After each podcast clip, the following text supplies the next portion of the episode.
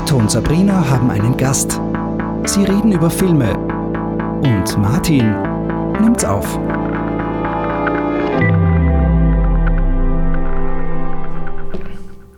Man muss halt versuchen, ein bisschen leiser abzustellen. ja, das ist jetzt eine Probe gewesen. Ja, gut. Abwechselnd Kaffee und Gin Tonic, so haben wir das vorgestellt. ja, ich habe noch nicht genug getrunken, glaube ich. Es kommt schon noch. Was haben wir denn für Thema heute? Ja, das ist nochmal ähm, Einführung. Okay. So, wer sind wir? Weshalb machen wir das? Aha. Was war der letzte Film, den du gesehen hast? Ihr habt mir Filme geliehen. Wann haben wir uns das letzte Mal getroffen? Das ist schon lange her. Und ich habe gedacht, die schauen wir uns jetzt an, bevor ich zu euch komme. Und ich glaube, die Heat. Mhm. Heute Nachmittag. Und? Super Film, nur ich bin eingeschlafen. Ma, Ja. ja, das ist hart. Mhm. Bis hast du dann das Ende mitgekriegt und bist dazwischen eingeschlafen? Ich bin dazwischen eingeschlafen. Aber das Ende hast du mitgekriegt. Ah, das Ende aber mitgekriegt ohne Ton. Mir kommt vor, du kannst noch nicht behaupten, dass du den Film gesehen hast. Mir kommt vor, du kannst doch nicht behaupten, ein Tonmeister zu sein. Na, aber ich und Film ist so eine Geschichte. Ja. Nein, ist vollkommen in Ordnung. Der Martin muss ja auch nicht über Filme reden. Wir haben ihm vor zwei Monaten drei Filme mitgegeben und er hat es immerhin geschafft, einen anzufangen. Ich finde, das ist Fortschritt. Das ist Fortschritt auf jeden Fall. Wir haben uns ein paar Podcasts angehört, die natürlich immer das, das Thema Film hatten und sie hatten alle unterschiedliche Zugänge, eine erste Folge zu machen. Mhm. Und am besten hat mir eigentlich der Zugang gefallen, dass die Leute erzählt haben, was, ihr, was, was ihnen Film bedeutet Mhm. und warum sie gern drüber reden. Und warum sie andere gern, ich meine, das ist ja der, der Hauptgrund, warum sie andere gern an ihren Gedanken teilhaben lassen über Film. Mhm. Wir haben relativ bald einmal festgestellt, dass wir beide sehr gern miteinander über Filme reden und gerne äh, Podcasts über Filme hören. Mhm. Äh, und ich glaube, das hat uns und die 800 Millionen anderen, die einen Filmpodcast haben, dazu gebracht, zu sagen, Moment mal, wir hatten da dein Handy aufgedreht. Ich weiß nicht. Also, das bist wahrscheinlich, war's du, ich. ja. ja. Super, peinlich. Okay, das hat nichts mit unserem Podcast auch noch dazu zu tun. Aber ich habe den Ton jetzt abgeschickt. Entschuldigung, äh, das ist peinlich. Okay, ähm, also, fangen wir von vorne an. Der Name der Sendung heißt ähm, Otto und Sabrina haben einen Gast, sie reden über Filme und Martin nimmt's auf. Stimmt das? Ja, das stimmt. Okay. Und das Ähm, fasst du schon sehr gut zusammen, was das für ein Podcast ist. Stimmt, weil ich bin Otto Römisch. Mhm. Ich bin Sabrina Bär. Ich bin Martin Grabichler. Ich habe keine Ahnung. Überhaupt nicht mein ich bin Thema. Martin Grabichler und ich bin kein Filmaholic. Hallo Martin. ähm, ja, genau. Also ja, der, der- Titel ist vielleicht ein bisschen lang, aber eigentlich finde ich ihn sehr ähm, äh, ähm, melodisch. Äh, er geht gut ins Ohr. Ich kann ihn mir fast leicht merken äh, und vorerst behalten werden. Wir haben sogar schon darüber gesprochen, was machen wir, wenn eines dieser Komponenten nicht da ist, sprich, wenn der Martin gerne Zeit hat äh, oder wenn wir wie heute keinen Gast haben. Ja, Es könnte alles vorkommen. Was unwahrscheinlich ist, dass wir nicht über Filme reden. ja. Es Ähm. darf sich dann jeder drüber beschweren, wenn der Titel plötzlich nicht mehr zum Podcast passt. Ja, aber Alle beim Salzamt, äh, wo soll man sich beschweren? Wir werden es trotzdem aufnehmen. Ähm, ja, das, äh, das ist, das ist, äh, ja, es gibt wirklich kein, keine Prämisse, der wir uns gestellt haben, weil es so viele tolle Themen gibt. Es gibt jetzt Ja. äh, Listen, ähm, quasi sogenannte Kanons, denen man sich stellen könnte, äh, so wie es ähm, Unspult macht Mhm. dass sie sich eine Liste hernehmen und sagen, haben es diese Filme wirklich äh, reingeschafft. Dann gibt es, Die AFI. genau, 100. das war in dem Fall richtig, die EFI. Dann gibt es äh, Podcasts wie, wie äh, How Did This Get Made, wo sie sich besonders schlechten Filmen stellen. Dann gibt es ähm, mein Lieblingspodcast über Filme, äh, Blank Check, wo sie äh, Regisseure und Mhm. Filmemacherinnen einzelne äh, Folge für Folge auseinandernehmen. Und diese Konzepte gefallen mir alle, deswegen habe ich gesagt, auf Zwang fällt mir jetzt kein Konzept ein, außer dass ich gerne über Filme rede und ich glaube, das siehst du auch so. Und deswegen werden wir manchmal Schwerpunkte haben wie, oh, die Oscars stehen vor der Tür, wir reden jetzt über Die Oscars. Oder Filme, die, es, die wir immer schmerzlich vermissen. Oder wir machen eigene Oscars oder Aber alternative Oscars. alternative Oscars. Wir reden darüber, ähm, was wir auf der Biennale gesehen haben. Die, ich weiß nicht, wann diese Folge, die wir jetzt auf, äh, auf Sagen Sendung mal, geht, aber es wird immer im theoretisch, theoretisch wäre in einer Woche Biennale beginnen. Also das wird wahrscheinlich dieses oder nächstes Jahr äh, und die folgenden hoffentlich äh, auch immer wieder Thema sein bei uns. Ja. Ähm, und dann haben wir, also wir haben ja wirklich schon ein paar tolle Gäste vorbereitet. So, jetzt, jetzt, jetzt, jetzt reicht es aber wirklich. Jetzt, jetzt gebe ich mein Handy in einen anderen Raum. Ihr könnt da weil kurz weiterreden. Ich schalte auf Flugmodus, Hm, das ich geht auch. ja nicht so was. Ja, peinlich, gell? Das passt schon.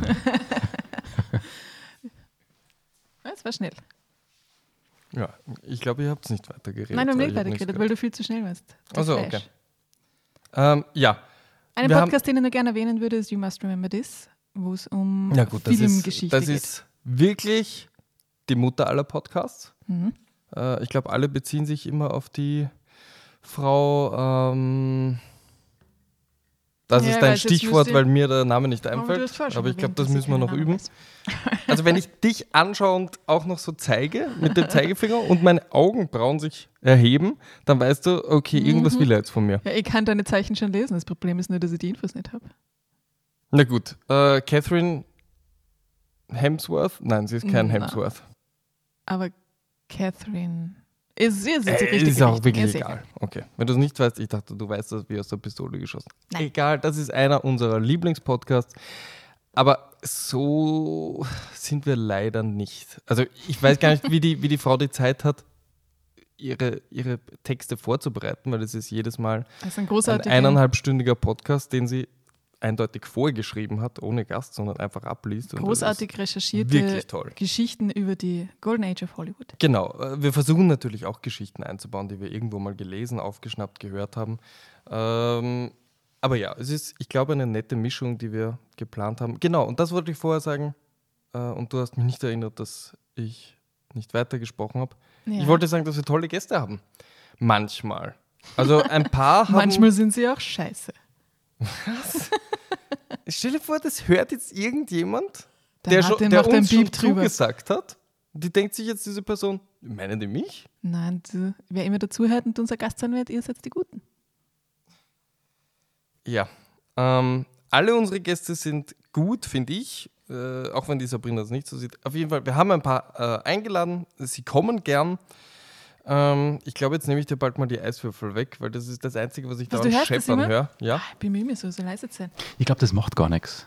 Zwischendurch ein bisschen scheppern und so. Es ist ja ist leise. nette Atmosphäre Okay. hier. Also die, äh, die Gin Tonics sind hier schon kühl. Eingekühlt ist ein Blödsinn. Es stehen Tin Gin Tonics neben uns äh, mit Eiswürfeln. Das ist die Sound, die Soundstage, sagt man das so? Eine Soundkulisse. Jedes Mal, wenn ich irgendwie meine Frage stelle, trinkt er gerade. Ähm, und die andere Alternative ist Kaffee. Das heißt, wir betäuben uns und versuchen munter zu bleiben. Ja. Aber äh, reden wir einfach gleich. Reden wir einfach gleich darüber, warum wir das machen. Nein, das haben wir gerade gesagt. Reden wir darüber. Gehen wir weiter zurück. Warum, warum reden wir überhaupt über Filme?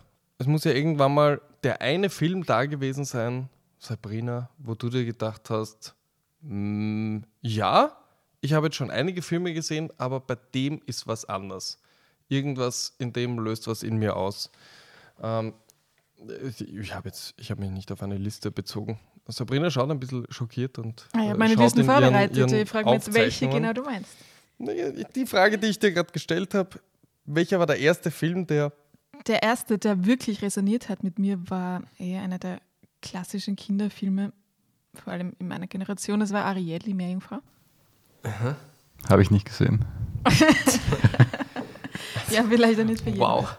Ich meine, es wird hier, wir, wir haben schon ein paar, ein paar ähm, Themen vorbereitet. Ich will jetzt noch nicht sagen, ich will jetzt noch nicht zu viel verraten, aber es kommt ein Gast, auf den ich mich besonders freue und da haben wir, äh, ich glaube, ähm, Hitchcocks vorbereitet. Ah, ja. ähm, welcher ist der beste Hitchcock? Und ich habe mir schon gedacht, da wird es den ein oder anderen Film geben, wo der Martin sagt, den habe ich nicht gesehen. Aber dass du bei Ariel aussteigst, äh, ist schon erschreckend. Ich gerne, dass du das jedes Mal dazu sagst. Dann können wir nachher so eine Statistik machen, wie viele Filme wir genannt haben in, unserer, in unserem Podcast und Mhm. wie viele davon Martin Machen wir das. Okay, dann möchte ich aber auch gleich nachwerfen. Äh, Ich würde jetzt sagen, Ariel, ja, kann man einer, wie alt warst du, sechs, fünfjährigen Ja. geben.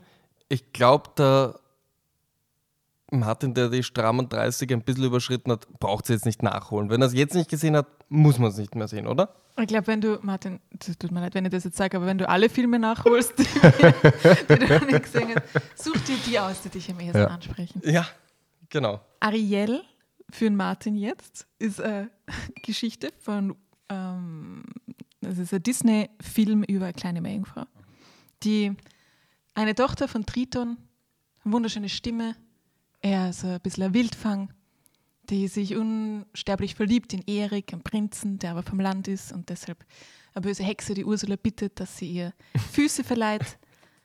Ja, das ist die Geschichte. Und dann äh, Die- die- Es ist raubt sie mir aber klar, dass das die Geschichte ist. Ich frage mich eher, erzählen wir jetzt wirklich die Geschichte, worum es geht? In Ariel, die Meerjungfrau? Ja, ich meine, ich sehe da deine fertig. Liste, ich sehe da deine Liste mit 18 weiteren Disney-Filmen und wenn du jetzt von jeder die Handlung erzählst, pfui.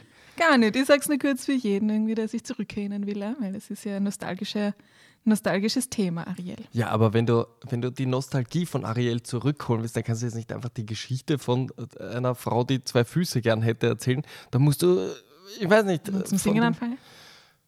In dem Fall stimmt das wahrscheinlich sogar. Müsste man zum Singen anfangen. dafür. Ja, es ist, es ist wie die meisten Disney-Filme. Disney-Filme fangen Leute zum Singen an. Und mit Leute möchte ich niemanden ausgrenzen, auch Tiere und Dinge. Dinge. Ja, stimmt. Stimmt. Das stimmt. Ja. Ariel, die Meerjungfrau. Ähm, Ich glaube, was mir an Ariel so fasziniert hat, war das erstens, interessiert mich nämlich eher. dass sie sehr jung war und das einer der ersten Filme war, die ich im Kino gesehen habe und wo man dann auch den ganzen Merch mitnehmen hat können. Also man ist rausgegangen und man hat dann halt das als Buch mitgekriegt und hat diese Zeichnungen gesehen, die, wie man sie kennt, 2D in einem Buch vor dir waren, aber du hast sie gerade vorher zum Leben erweckt gesehen. Mhm. Also diese, diese ähm, Transformation von etwas Zweidimensionalem, das ich begreifen habe können als, weiß nicht, fünfjähriges Kind und dem, wie das dann genau so plötzlich, plötzlich bewegt und singt und Töne macht, das war, das war was Magisches. Hm. Das war das Kino damals für mich. Das war wirklich was Magisches. Du bist in diesen riesigen Saal gegangen, mit laut, der finster war und wo alles weich war und der, der Ton war plötzlich anders. Das war nicht so wie in deinem Wohnzimmer, du hast diese, früher mal diese kleinen Röhrbildschirme gehabt und du hast oft halt nicht mal ein gescheites Signal gekriegt. Und dann ist man drin gesessen, es ist das Licht ausgegangen, es hat diese Rituale gegeben dazu. Es war was irrsinnig Sakrales, dieser Ort. Und dann war nur zusätzlich dieses Märchen, das da zum Leben erweckt worden ist, oder diese Zeichnungen, die sich plötzlich bewegt haben. Es war unfassbar. Und natürlich eine Figur, Ariel, mit der ich mich sehr identifizieren habe können, weil sie eine Frau war. Was nicht immer der Fall ist bei den Filmen damals. Hm. Hm. Ja, okay. Jetzt äh, zweifle ich ernsthaft daran, dass du als kleines Kind da reingegangen bist und dir gedacht hast, ah, ein sakrales Gefühl. Nein, nicht, aber das ist das. Aber du das versuchst sind es die jetzt Worte, so die man okay, später findet. Natürlich habe ich mir nicht gedacht, oh, das ist wie die Kirche, nur cooler. Sondern es war halt, man hat gemerkt, das ist was ganz was anderes. Man ist aus der Realität gelöst. Okay, aber was mich jetzt schon interessiert, und bevor du jetzt ansetzt, weil die Frage, die Antwort muss gleich kommen, das heißt, du verbindest das Kino nicht nur mit dem Kinoerlebnis, sondern in dem Fall hast du auch gesagt, man ist rausgegangen und Merch und alles drumherum. Ich weiß nicht, ob ich jetzt mit deiner Antwort zufrieden bin. Mit diesem einen Film, der etwas ändert für dich, wie man Film sieht. Nicht das Ganze drumherum. Weißt du, was ich meine? Ja, es gibt natürlich einen Haufen andere Filme, aber das ist einmal die Aber das ist wichtigste deine, Erinnerung. deine erste Erinnerung. Ja, es ist nicht die erste Erinnerung, weil wir haben vorher schon einen Fernseher gehabt, aber es ist die erste Erinnerung an einen Film, der, mir, der mich so beeinflusst hat, dass, ich, dass der später noch in meiner Fantasie weitergelebt hat. Mhm. Okay, okay, okay. Ja. äh, du hast aber auf der Liste noch mehrere Filme stehen. Ja, sicher. Aber mich würde mal interessieren, was bei dir auf der Liste ganz oben steht. Nee, ich, aber Ariel Ja, habe ich sicher auch im Kino gesehen. Ich habe aber keine Erinnerung daran, wie der Film war. Ich weiß genauso wie du, äh, also ich hatte kein äh, Buch, wie du gesagt hast, zweidimensionale Bilder. Ähm, ich dachte, der Film war auch zweidimensional. Was Also nein? er ist nicht 3D-Kino, aber es ist ja kein. Ist es zweieinhalb D-Kino? Nein, es ist kein so, was wie Computerspiele mit Jump'n'Run, sondern natürlich ist der. Weißt du, was ich meine? Nein.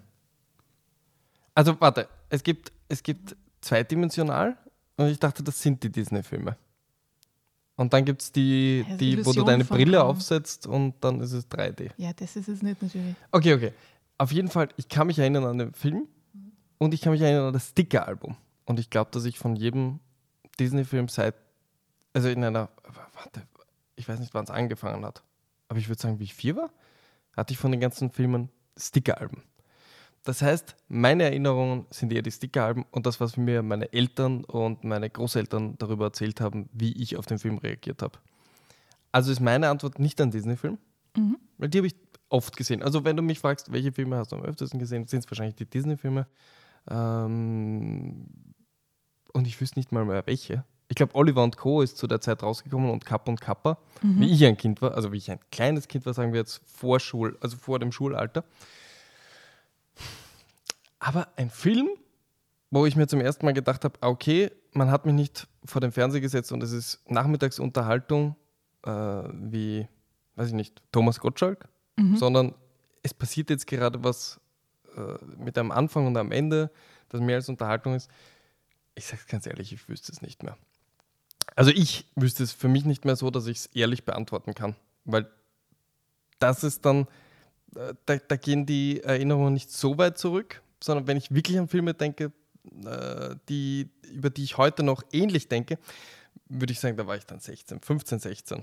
Davor habe ich immer gerne Filme geschaut und einfach versucht, das wie, äh, wie eine Süßspeise zu inhalieren, die ich wahnsinnig gern habe. Glaubst du, da, Da ging es wirklich um Quantität und ich wollte unterhalten werden. Äh, also der wirkliche Begeisterung hat dann erst mit dem Nein, Teenager. nein, nein, das hat nichts mit Begeisterung zu tun. Aber ich glaube, dass ich die Filme wie Graf Bobby im Wilden Westen mit Peter Alexander, was meine Mutter heute noch behauptet, ist der Film, den ich am öftesten gesehen habe, obwohl ich dir nicht einmal mehr einen Handlungsstrang erzählen könnte. Äh, oder Ariel, wie du sagst, Kapp und Kappa, Disney-Filme, ähm, die 60er Jahre Batman-Serie und der dazugehörige Film. Also das sind Sachen, die ich sehr oft gesehen habe, aber einfach, weil es mich unterhalten hat. Ich weiß nicht, ob ich mir damals schon gedacht habe, und jetzt kommt's, das könnte mein Leben verändern, weil ich darüber nachdenke wie über sonst nichts anderes. Und ich glaube, äh, wir sind ja gerade noch Kinder der Videothekzeit. Ähm, äh, ich weiß nicht, wie es für euch war. Das muss man vielleicht auch noch kurz Background sagen. Ich bin hier ähm, der Einzige, der in der Stadt aufgewachsen bin, wenn ich das so sagen darf. Was ja irrelevant ist, weil am Land gibt es eine Videothek. Ja, klar. Aber der Weg ist ein anderer. Und es ist was. Ich möchte jetzt nicht für dich reden, was am Land eine Videothek ist. Aber im Prinzip ist es in der Stadt für mich so gewesen, die Videothek hat es ums Eck gegeben, genauso wie es ein Kino ums Eck gegeben hätte. Wenn, wenn meine Eltern jetzt keine Zeit hätten, mich dorthin zu bringen, dann hätte ich auch einen Weg gefunden. Weißt du, ich weiß nicht, wie es bei, bei euch war. Weißt du, wenn du willst. Genau das ist der Punkt, wenn du willst, ja. Es war aber noch ein Tick einfacher. Also, das heißt, am Wochenende, und damit meine ich jedes Wochenende, gab es vier Videos. Und das war einfach Wochenendprogramm. Ähm, manchmal, wenn die Filme kürzer waren, ist sich auch noch mehr ausgegangen. Was ich eigentlich sagen wollte, im Videothek-Zeitalter, also dann mit 12, 13, 14, da hat es dann wirklich begonnen, dass man sich auf einmal mit einer Autorität ö- unterhält. Also bis zu dem Zeitpunkt waren die Eltern Autoritäten. Mhm. Da habe ich ins Fernsehprogramm geschaut und habe gesagt, ah, der ist super, den schauen wir uns heute an. Ohne jetzt äh, zu merken, dass ihr Kind das alles als Information aufsaugt. So, ah, okay, sie sagen in einem Nebensatz, der Film ist super, also ist er wahrscheinlich auch super. Und dann sieht man den schon mit ganz anderen Augen. Und auf einmal steht da so ein, meistens, also wenn ich ihn jetzt sehen würde, äh, würde ich mir nicht denken, das ist der größte Hero. So ein, äh, Aber weißt du, damals, Jemand, ja, richtig. Äh, damals steht da so ein Typ, es war immer männlich, hinter, hinter der Kasse und der redet mit einem anderen über Filme, als ob das was Besonderes wäre. haben sie dann, Und sie diskutieren. hat er dann auch mit dir so geredet? Nein, natürlich nicht, weil, entschuldige, der war ja sicher über 20. Ich nehme mal an, er hatte einen Führerschein und alles, was zum Cool Erwachsenen, dazugehört. Erwachsenen sein, also dazugehört. Und da wird er sich nicht mit einem äh, Kind unterhalten über Filme. Deswegen stellt man sich daneben, versucht äh, unauffällig zu wirken und hört halt dazu. Und das waren so die ersten Filmgespräche, die man aufschnappt und irgendwann mal traut man sich dann doch was zu sagen. Mhm. Wird natürlich ausgelacht und dann vergehen wieder vier Jahre, bis man noch Das ist eine. Gang. Das eine ist auch. Ganggeschichte. Ja, aber genau das ist es auch. Also Man versucht, Ja. man, man hört, okay, das ist die Gang, der ich, der ich äh, angehören möchte. Ja. Und dann beweist man sich. Und dasselbe war äh, auch im, im Plattenladen.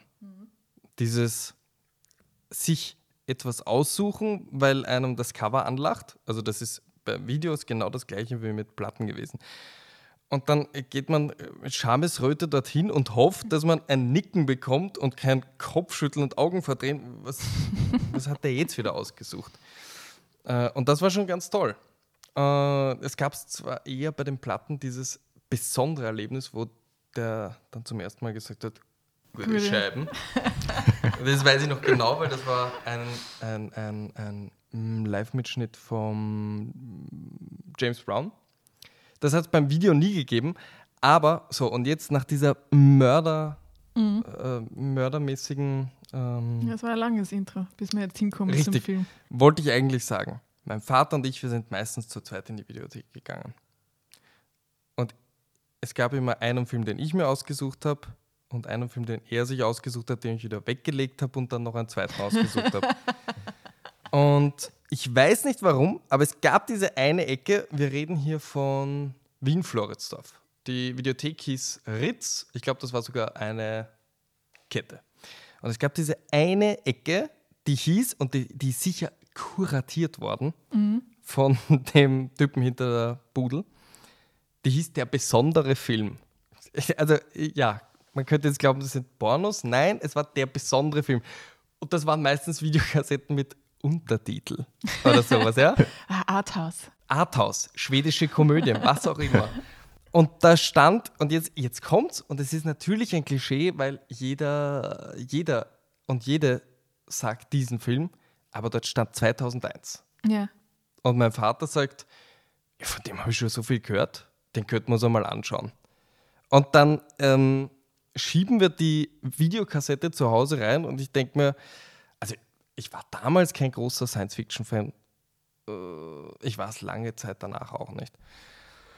Ich würde mich noch immer nicht als Science-Fiction-Fan bezeichnen. Aber ich, mich ich schau. Ja, aber ich schaue mir gerne Science-Fiction an. Egal.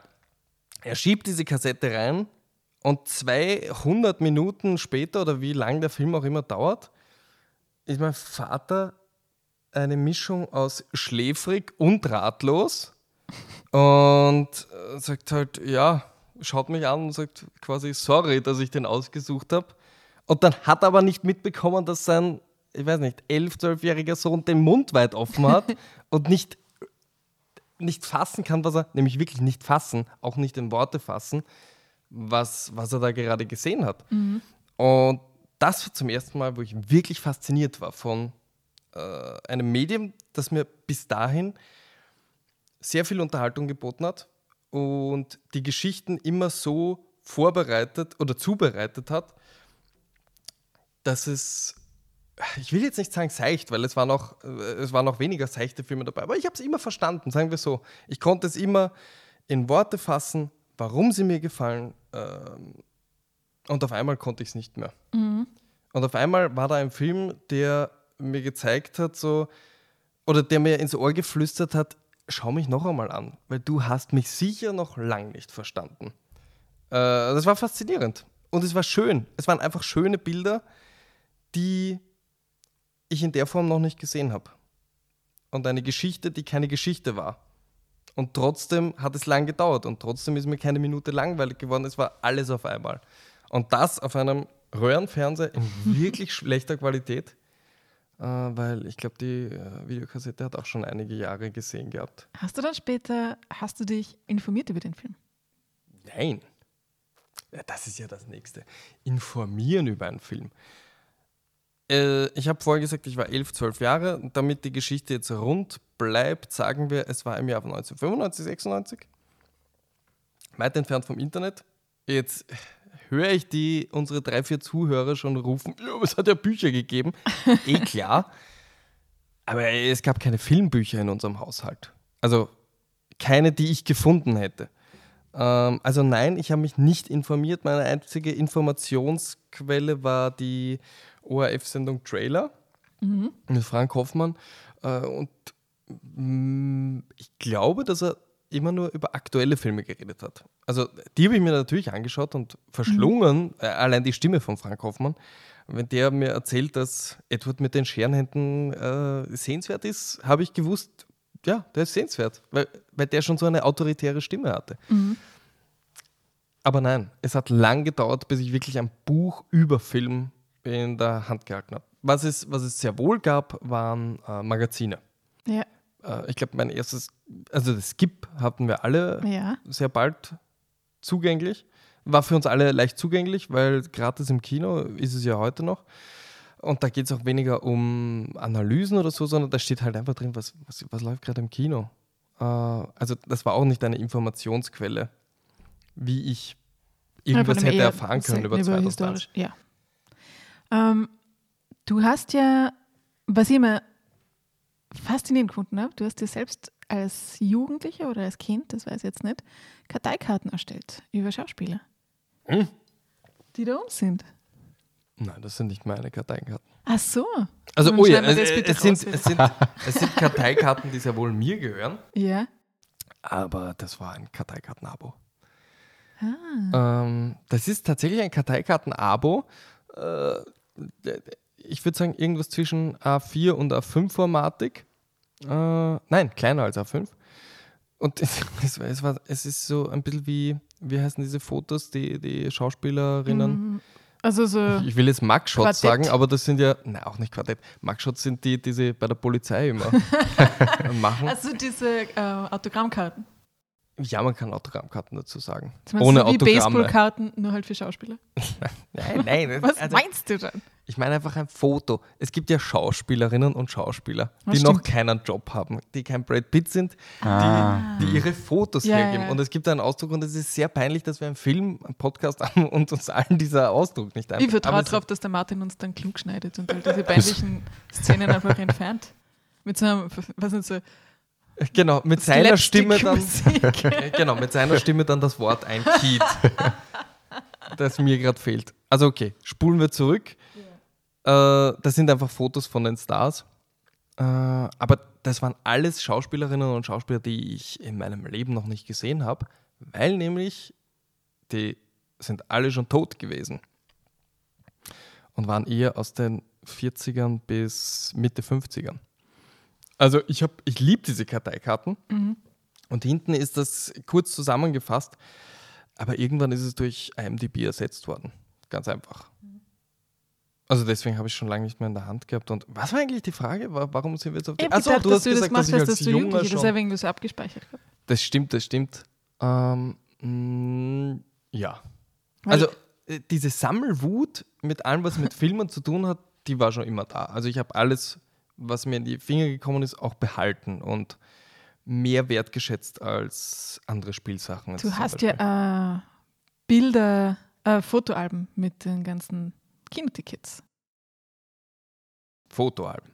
Ja, also ja, ich habe ein Album, da kleben die Kinotickets drin.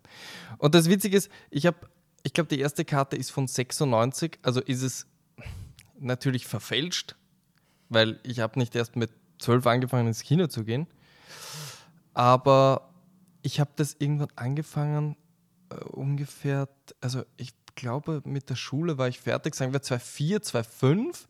Das heißt, ich hatte zehn Jahre Kinotickets gesammelt und habe die an ein paar Tagen dann einsortiert. Und was ich faszinierend finde, und ich glaube, das ist wirklich nur dem jugendlichen Gedächtnis geschuldet, ich habe bei jeder Karte den Namen dazu schreiben können oder die Namen von den Personen, mit denen ich im Kino war. Und es gab eine Ausnahme, da hat der Klaus, den wir alle drei kennen, irgendeine Freundin mitgehabt. Und mir ist ihr Name nicht mehr eingefallen. Das war das der einzige noch, Joker. gell? das Das, war der stört einzige dich jetzt noch. na, pass auf, warum es mich stört. Es würde mich nicht stören, wenn ich den Klaus angerufen hätte und der hätte gesagt, ja, Daniela. Aber der Klaus hatte keine Ahnung, wovon ich rede. Ich habe ihm den Film, ich habe ihm gesagt, sie sah spanisch aus. es war das Village. Es war der Film. Äh, Gerade, dass er mich nicht gefragt hat, wer spricht da bitte? Er hatte keine Ahnung und hat mir nicht geholfen. Das war das einzige Fragezeichen in meiner Mappe und ich finde es noch immer nicht cool von ihm. Ich meine, er hätte auch ein bisschen Effort in seine Recherche legen können. Diese Geschichte sagt so viel über dich aus. Ja, Über und- Klaus aber auch. ja. Äh, Eine Frage hätte ich dazu noch. Martin, 2001 hast Ich habe ihn nicht gesehen. Achso, okay. Ich habe auch irgendwie das Gefühl gehabt, wenn, dann hätte er mich schon längst unterbrochen. So von wegen, so- Moment einmal, den habe ich gesehen, jetzt lass mich mitreden. Da habe ich einen Ton ausgeschalten. Und so.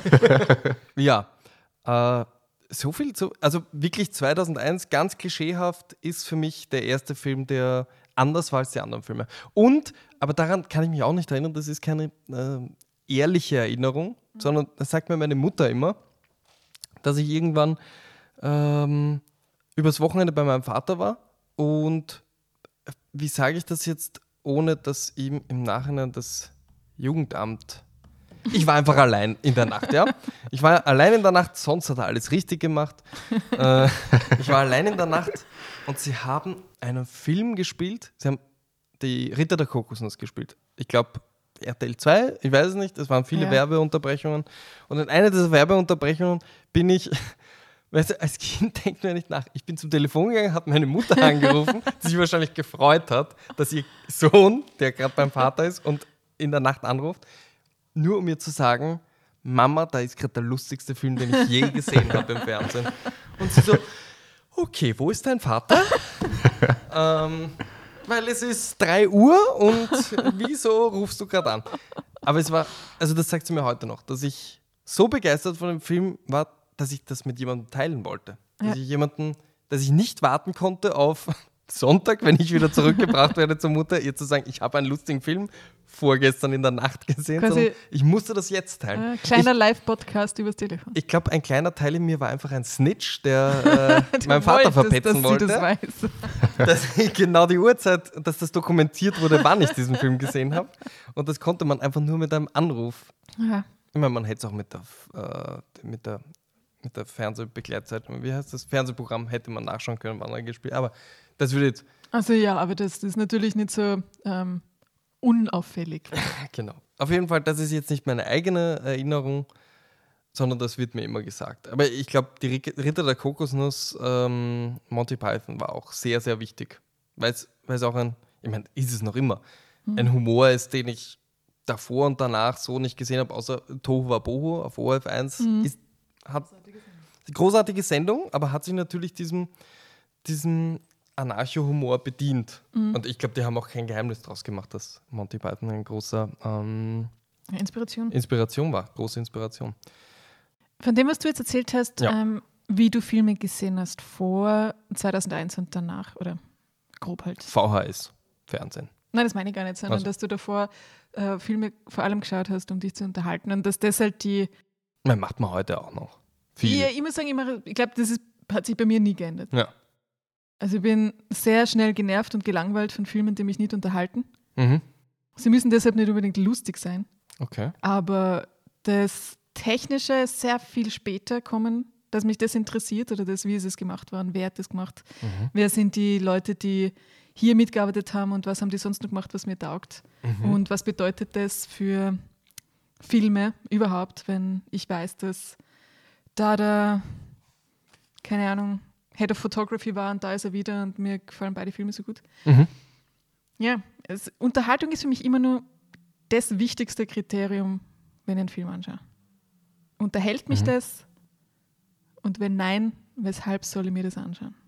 Okay. Deshalb glaubt tendiere ich ja immer mehr zu Trash-Filmen als wie du. Was für Trash? Wa- Was, was meinst du mit Trash? Das ist in dem Fall. Trashiges. Ich möchte immer Podcasts machen über Dirty Dancing oder solche Sachen. Und du möchtest Podcasts machen über Hitchcock.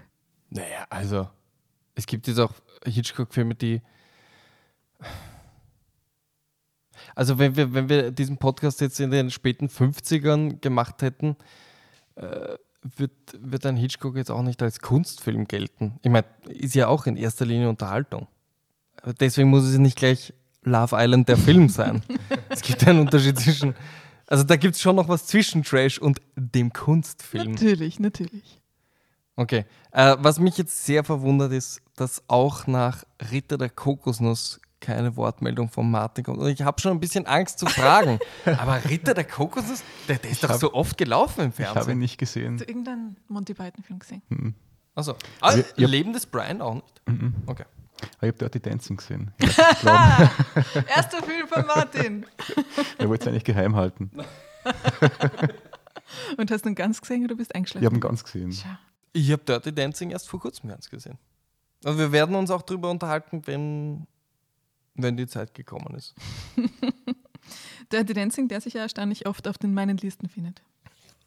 Nämlich auf allen Listen. Fast auf allen Listen. Äh, Filme, die mir peinlich sind, aber großartig. Filme, die alle großartig finden sollten. Die zehn besten Filme aller Zeiten. Filme, die ich am Die öftesten zehn gesehen besten. habe. Er hat es komischerweise nicht in die Liste geschafft, die zehn besten Patrick Swayze-Filme. Das hat mich dann doch erstaunt. Von wem ist diese Liste? Diese. Na, von dir. Ich habe ich hab schon ein bisschen ge, geschmult in deinem Buch. Ja, aber die besten, zehn besten Patrick Swayze-Filme außer Dirty Dancing natürlich. Also, okay. das ist der beste Film aller Zeiten. Ja, eine, eine wichtige Fußnote, die ich nicht gesehen habe. Ja, du musst alles lesen, bei mir ist kein gedruckte. Aber das, ich weiß nicht, ob wir das jetzt schon besprechen sollten, aber du hast es jetzt schon so oft gesagt, dass ich nachfragen muss. Mhm. Ist, also wenn man sowas sagt wie der beste Film aller Zeiten, Das meine ich nicht äh, abgesehen davon, dass wir darüber reden müssen, ist es der beste. ich glaube, es gibt einen Unterschied zwischen der beste Film aller Zeiten, den man in Unterhaltungen wie dieser, für die aufgezeichnet werden, und dann gibt es einen, äh, den Film, den ich mir immer anschauen kann. So, Ah, Du meinst jetzt so der, mein Lieblingsfilm, den ich öffentlich verkünde, auch bei Jobinterviews? Wäre wahrscheinlich nicht Dirty Dancing. Nö, es kommt darauf an, wo du dich bewirbst. Ich meine, wenn du dich in einer Tanzschule bewirbst, wäre es nicht schlecht, wenn du sagst, Dirty Dancing ist mein Lieblingsfilm. Ich frage mich, weshalb denn genau mein Lieblingsfilm als Thema Ich meine, wenn du, jetzt, wenn du jetzt in einer Tanzschule Okay, dich ich bewirbst bewirb und du sagst, mein Tanzschule. Lieblingsfilm ist Rom, offene Stadt von Roberto Rossellini, der neorealistische Klassiker aus den 50ern. Ich weiß nicht, ob der Elmeier dann sagt, ja bitte, Der Elmar Sie ein. wahrscheinlich schon, der, der freut sich nicht über Dirty Dancing, weil das ist ja. Der Elmeier hat wegen Dirty Dancing seine Schule gegründet. Das ist ein Hard Fact. Nicht einmal Fun Fact, sondern Hard Fact. That's my favorite fact now. Ja, okay. Ähm, also wenn man, ich glaube, man muss unterscheiden zwischen einem, einem äh, Lieblingsfilm, äh, der sicher oft 2001 bei manchen ist, also äh, genannt wird, der aber in Wahrheit niemandes Lieblingsfilm ist. Ich meine, weil man sieht ihn einmal, so wie ich vorher gesagt habe, man ist von den Socken und alle paar Jahre schaut man ihn sich wieder an und ist wieder von den Socken und er wird wirklich immer besser im Alter. Aber ich könnte mir nicht jedes Wochenende anschauen. Es gibt den das- ein oder anderen Adam Sandler-Film, den ich mir zweimal die Woche anschauen Ja, da könnte. lache ich gar nicht, das ist ein absolut verständliches Thema. Aber ich glaube schon. Es gibt so viele Geschmäcker auf der Welt und irgendwelche Jugendlichen aus den 70er Jahren, die sich der Acid reingeworfen haben und dann immer 2001 im Kino geschaut haben. Denen ist er sicher der Lieblingsfilm. Ja, das sind doch die, die, von jeder Filmproduktionsfirma die Lieblingszuseher. Weil sie so oft gehen. ja, Weil sie so Na, weil, weil die werfen sich Acid rein, gehen zur Kasse, die sagen 10 Euro, die gehen einmal rundherum die Kasse und sagen noch einmal 10 Euro. und das passiert, bis der Film vorbei die ist. guten alten Zeiten des Acid-Kinos. die guten alten Zeiten des Acid-Kinos und der Kinobetreiber, die es erkannt haben. Hm. Es gibt ja manche, die sagen, Entschuldigung, sie waren gerade hier. Das ist äh, Das ist halt schlechter schlecht, Geschäftssinn. Ja, schlechter Geschäftssinn. Gut. Also, äh, aber wir wollen nicht drüber reden. Es gibt noch viel lustigere ähm, Listen, oder? Die du vorbereitet hast. Ja. Die nächste Liste, Bevor wir wirklich zu den besten Filmen kommen. die nächste Liste Ja. in unseren Listen, Ja. Auf unserer Liste. Ja. Filme, die du früher einmal gemacht hast Mhm, mhm. und die du beim zweiten Mal oder beim heutigen Anschauen, die unmöglich sind. Ja, ja, da gibt's, da gibt's einige. Und das tut mir wirklich leid, jedes Mal. Ich meine, es gibt so viel zu entdecken, deswegen muss es einem nicht leid tun, wenn man quasi einen verloren hat. Ähm, da gibt es zu viele, dass mir jetzt welche einfallen würden. Äh, aber ich nehme den letzten, an den ich mich erinnere. Und das war wegen dir. ich habe gemerkt während des Films, es geht um den Film Mesh von Robert Altman. Und ich glaube, dass der Altman noch immer einer meiner Helden ist. Aber den Film habe ich mit dir vor äh, einem Jahr, einem halben Jahr gesehen. Und auf einmal habe ich ihn anders gesehen, anders wahrgenommen. Ich habe einfach schon in manchen Szenen gedacht, dass es dir aufstößt. Ähm, aus ganz verständlichen Gründen im Jahr 2019. Was soll man, wie, wie soll ich es umschreiben? Er ist nicht so gut gealtert, was äh, das Frauenbild betrifft. Und ich will mich jetzt nicht darstellen als, weiß ich nicht, äh, der, der, der, der Versteher. Aber da ist sogar mir schon, es war mir unangenehm. Das es Problem war mir tatsächlich unangenehm. Ähm, ich möchte jetzt auch gar nicht so ins Detail gehen, aber Mesh ist ein Beispiel äh, für einen meiner wirklichen Lieblingsfilme, den ich auf einmal anders gesehen habe und der mir nicht mehr so gut gefallen hat. Erstens, also ich glaube, ich, so, ich, so ehrlich bin ich, ich glaube, ich hätte es überwunden, wenn es bei dieser einen äh, frauenfeindlichen Szene geblieben wäre und er trotzdem unterhaltsam gewesen wäre. Ich glaube, äh, muss ich leider sagen, ich hätte ihn noch immer gut gefunden. Aber ich habe den Rest dann auch nicht mehr in dem Kontext nicht mehr lustig gefunden. Die, der Humor war wirklich weg und nachdem es eine Komödie ist, äh, war das Wichtigste weg.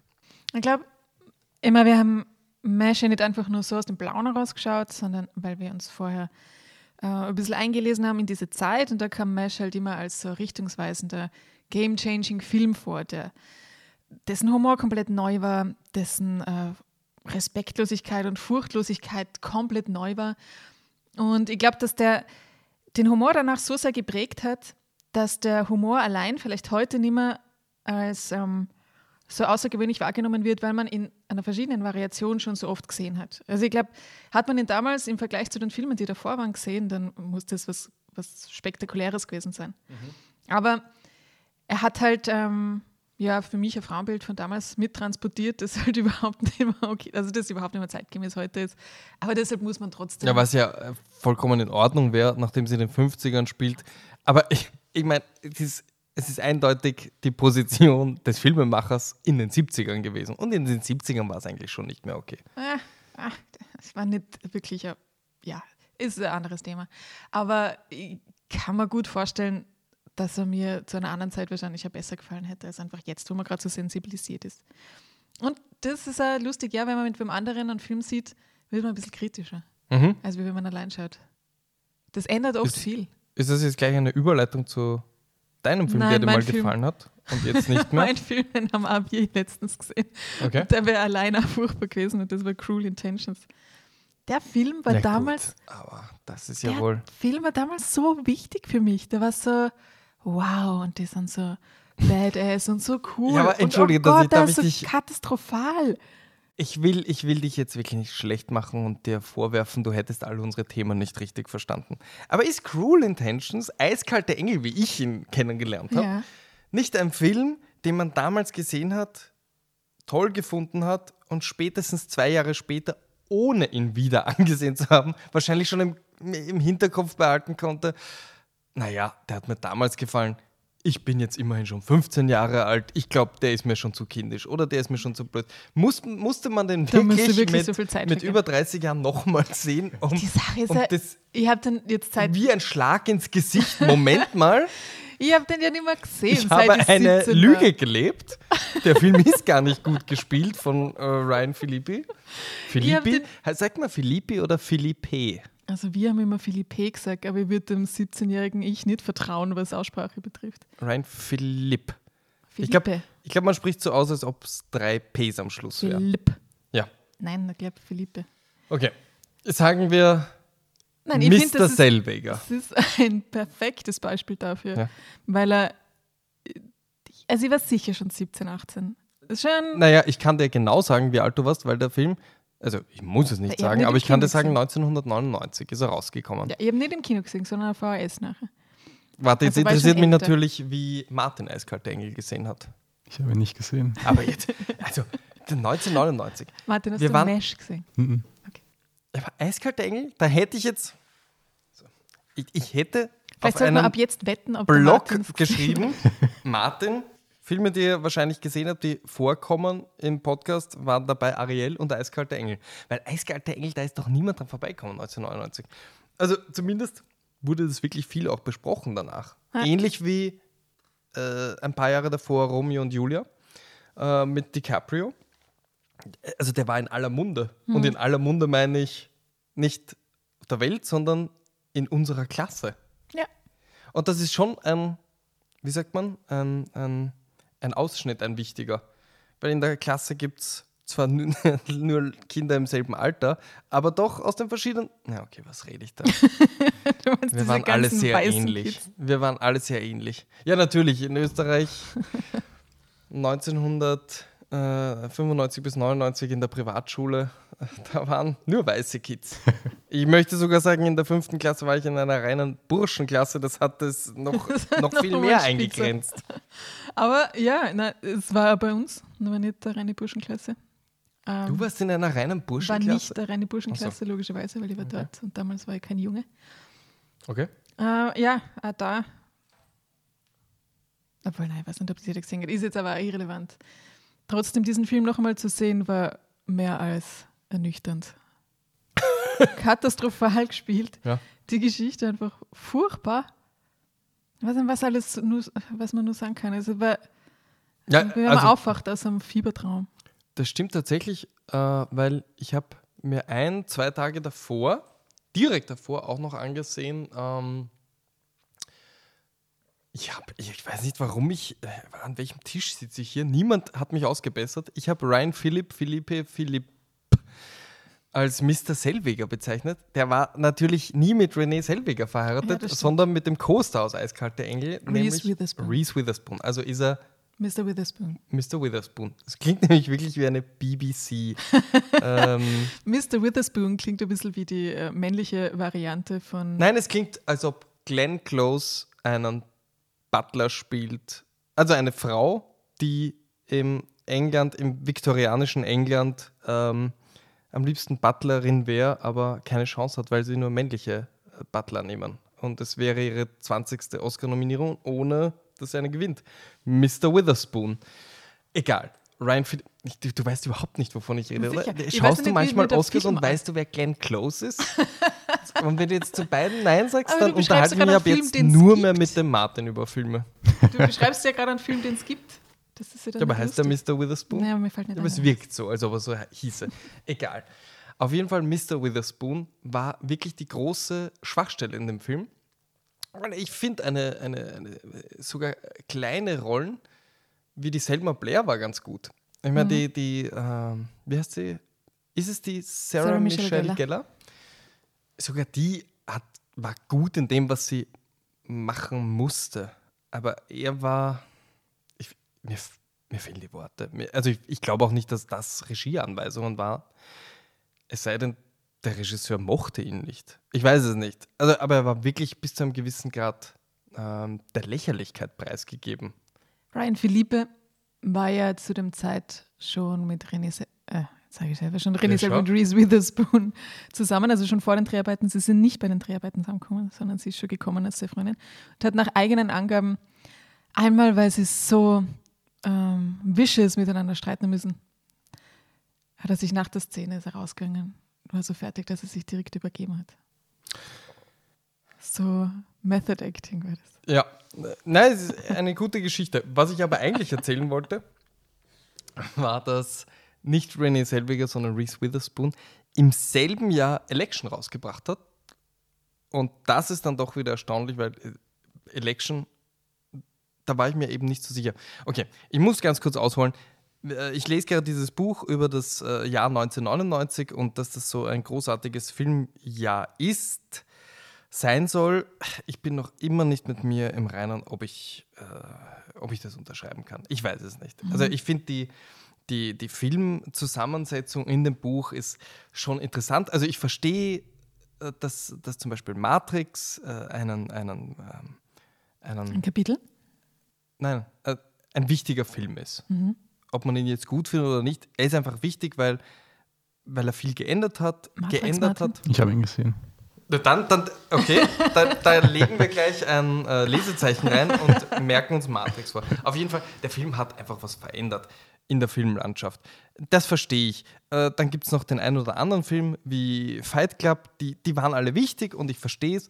Ich weiß noch nicht, ob das wirklich das beste Filmjahr aller Zeiten war, aber ich komme vom Hundertsten ins Tausendste. Ich wollte jetzt eigentlich von Election. Election reden. Und der Film ist fantastisch gealtert. Äh, Alexander Payne, den ich immer wieder mal gut und immer wieder furchtbar finde. Also der, der, das letzte Mal, das, ich glaube, da waren wir gemeinsam im Kino, war der Film, wo der Matt Damon geschrumpft wird. Nein, da war ich nicht.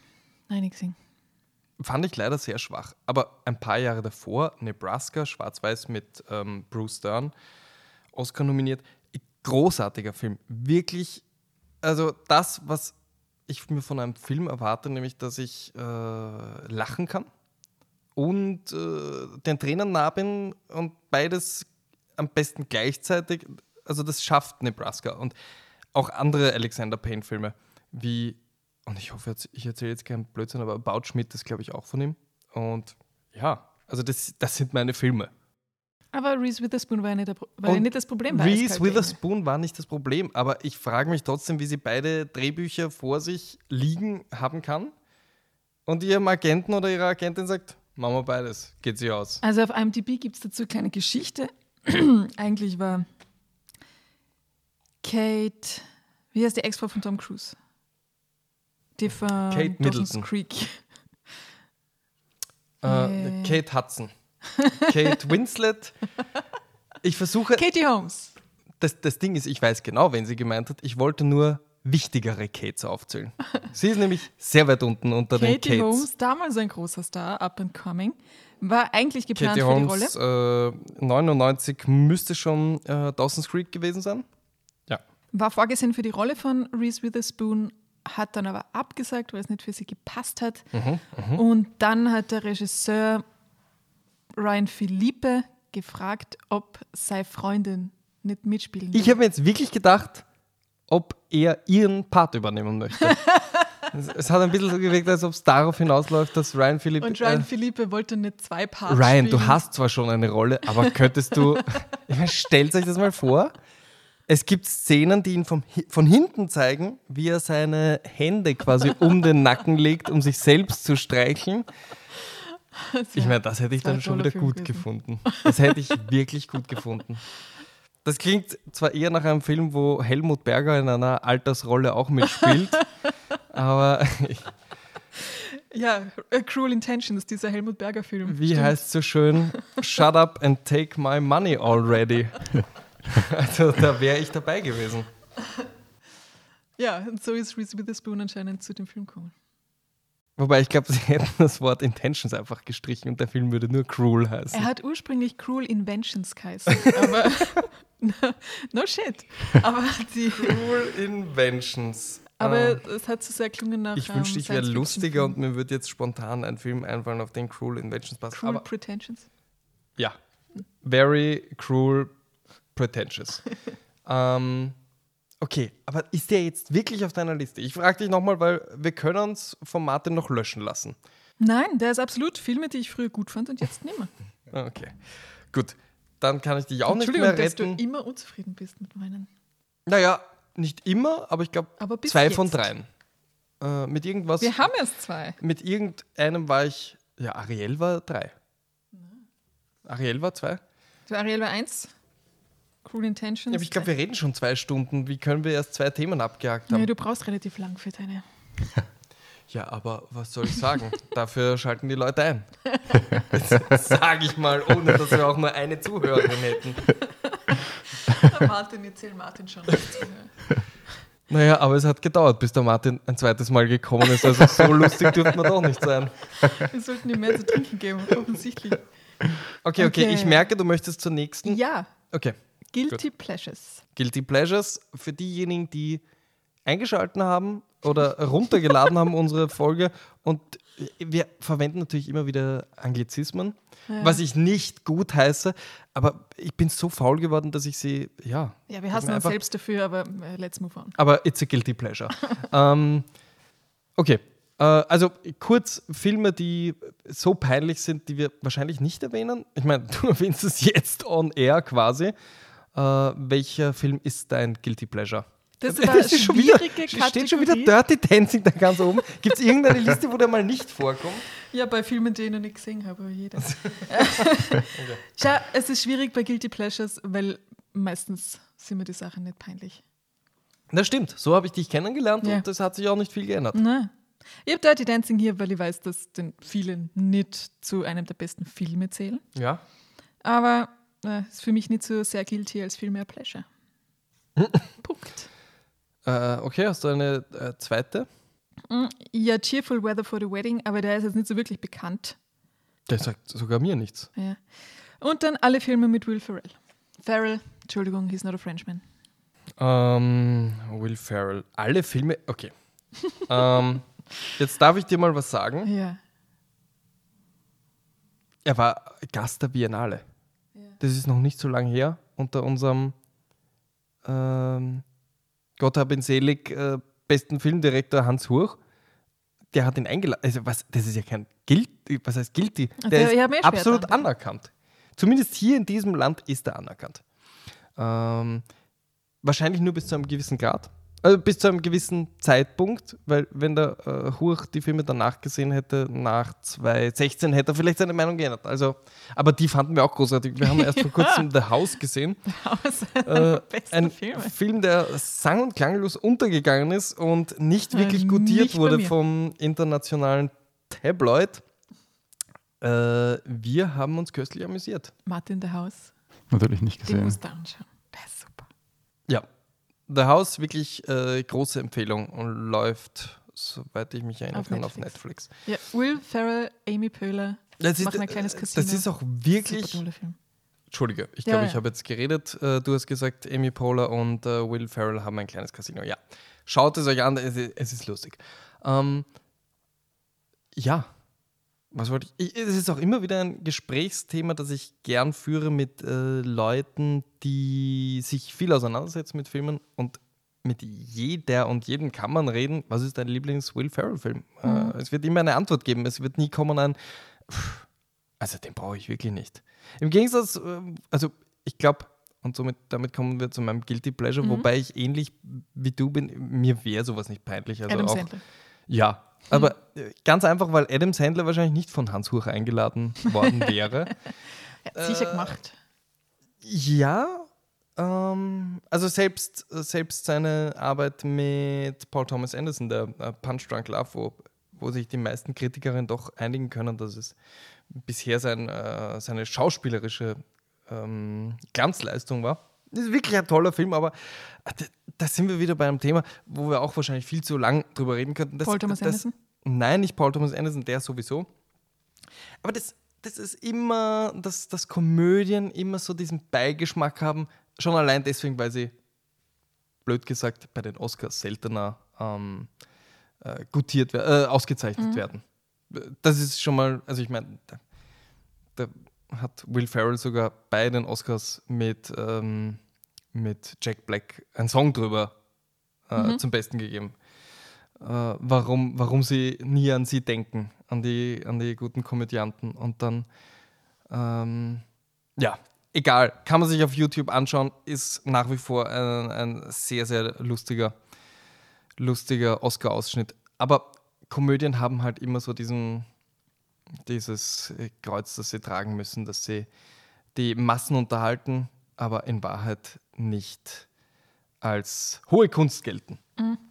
Und äh, ich glaube, jeder, der mal und jede, die mal beim Film gearbeitet haben, da zähle ich mich jetzt nicht dazu, aber man hört ja doch immer wieder, ich glaube, äh, Komödien zu produzieren, äh, zu machen, sie darzustellen, ist die Königsklasse. Und wenn es jemand schafft, mich auch nur in drei, vier Filmen zu unterhalten, sind mir die 400 furchtbaren Filme daneben egal. Und das hat Adam Sandler in den 90ern geschafft und dafür werde ich ihm für immer dankbar sein, weil Happy Gilmore könnte ich mir einmal die Woche anschauen. Ich glaube, nur kurz ein. Ich Billy glaube, Madison wahrscheinlich auch. glaub, der Haneke hat sogar gesagt, wer lustig ist und Komödien machen kann, um den macht er sich nie Sorgen im Film. Ich hätte so gern gehabt, wenn der Haneke was über Adam Sandler gesagt hätte. Nämlich am besten, als er seinen Oscar entgegengenommen hat für Amour im Jahr 2012. mit diesem Oscar. Ich finde es schade, dass ich einen Oscar gewonnen habe und Adam Sandler noch immer drauf wartet. äh, ich glaube, er hätte unglaublich an. Respekt. Äh, richtig, er hätte mein Herz gewonnen. Ja. Michi Haneke hätte mein Herz gewonnen, wenn er Adam Sandler erwähnt hätte. Gut, ich zähle ihn ungern zu meinen Guilty Pleasures, einfach nur, weil mir nichts Besseres gerade einfällt. Ähm, aber Es ist jetzt sagen wir Adam Sandler. Ja, es ist herabwürdigend. Ich denke mir, die anderen sind Idioten.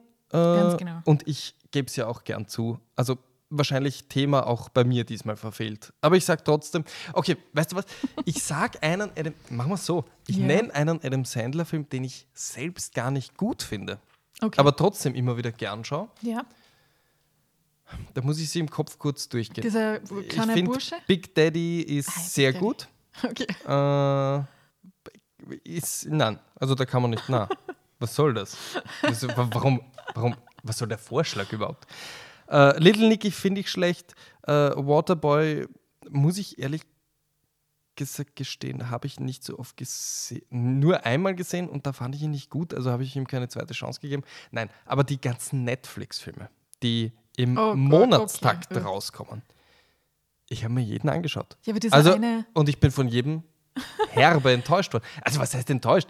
Den drehe ich auf und weiß, wenn der Vorspann, äh, also wenn die Namen noch laufen, der wird nicht gut sein. Aber ich schaue mir trotzdem ganz Du an. hast diesen einen Film, wo er, So, Vater was? und Jetzt bin Sohn. ich gespannt.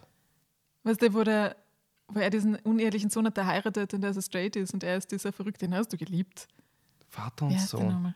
Adam Sandler ist ein Vater, er hat einen Sohn, der heiratet. Ja, scheiße, ich weiß nicht, wie mehr. Ich habe ja geschlafen. Also, warte, warte, warte, warte. Warte. Du meinst, wo Adam Sandler der Vater ist, der mit 13 oder so Vater Ja, geworden ist, genau. weil er mit Susan Sarandon, seiner scharfen Lehrerin, ein Kind gezeugt hat. Die ist verhaftet worden. Bitte, Martin, hör dir allein den, den Inhalt an. Susan Sarandon ist die ähm, Lehrerin von Adam Sandler. Adam Sandler, also es fängt an in den 80ern, er ist ähm, äh, Teenager. Ja, der Film ist so gut, dass ich das erzählen muss. Er ist Teenager und seine heiße Lehrerin, die in, in den Rückblenden von Susan Sarandons heißer Tochter gespielt wird, verführt ihn, also du musst dir vorstellen, einen 13-jährigen, pickligen Typen, der halt einen ordentlichen Vorbiss hat und eigentlich sehr dürr ist, wird von einer vollbusigen Lehrerin hintern, äh, hinter die Bühne gezerrt vom, ich glaube, weiß ich nicht, Drama Club. Drama Club und dort halt vernascht. Und daraus äh, entsteht das Love Child, nämlich Andy Samberg. Wie konntest du das vergessen? Der seinen Sohn spielt dann. Äh, und ja, zwischen ihnen sind zwölf Jahre. Äh, es ist, also, okay, ich habe schon zu viel verraten. Ich habe in meiner Kurzzusammenfassung schon, das sind schon 13 Pointen, wo sich äh, jeder Normale äh, die Finger abschlägt. Danach. Also, so ein großartiger Film. Allein das Alle, also, ich sag dir eine Sache, Martin, eine Sache. Er lässt, er ist natürlich ein furchtbarer Vater, weil sie wird verhaftet, die Susan Sarandon, weil sie einen Minderjährigen verführt hat und er muss das Kind als Zwölfjähriger allein aufziehen. Und als Erwachsener hat Andy Samberg eine New Kids on the Block Tätowierung auf seinem Rücken, die er ihm als Fünfjähriger hat machen lassen, weil es halt damals cool war. Und er ist aber danach noch gewachsen. Das heißt, die Schädeln von den New Kids on the Block sind wie Alienköpfe. Und wenn Andy Samberg sagt, du warst ein furchtbarer Vater, schau dir meinen Rücken an, ist seine Reaktion, dass er lacht und sagt, ja, du warst ja auch noch nicht ausgewachsen. Also entschuldige, das muss dir mal einfallen. Der, der Gag reicht schon für den ganzen Film. Ich muss sagen, Otto über Adam Sandler-Filme auf Netflix ist so viel leidenschaftlicher als Otto über 2001. Ja.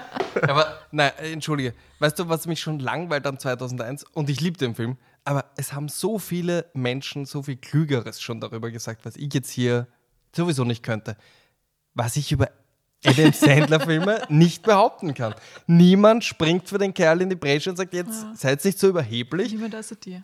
Ja, Und ich möchte ganz kurz sagen, äh, weil irgendwer muss dir sagen, Ja, sag. das ist keiner seiner Netflix-Produktion, das war Also. vor seiner Netflix-Zeit. Gott sei Dank hast du Und mir die. Netflix-Filme sind zu einem Großteil wirklich schwach. Also er hat einen Vertrag abgeschlossen für, ich glaube damals sechs Filme, der ist mittlerweile verlängert worden und er haut einmal im Jahr mindestens einen Film raus und sie wirken doch sehr lieblos.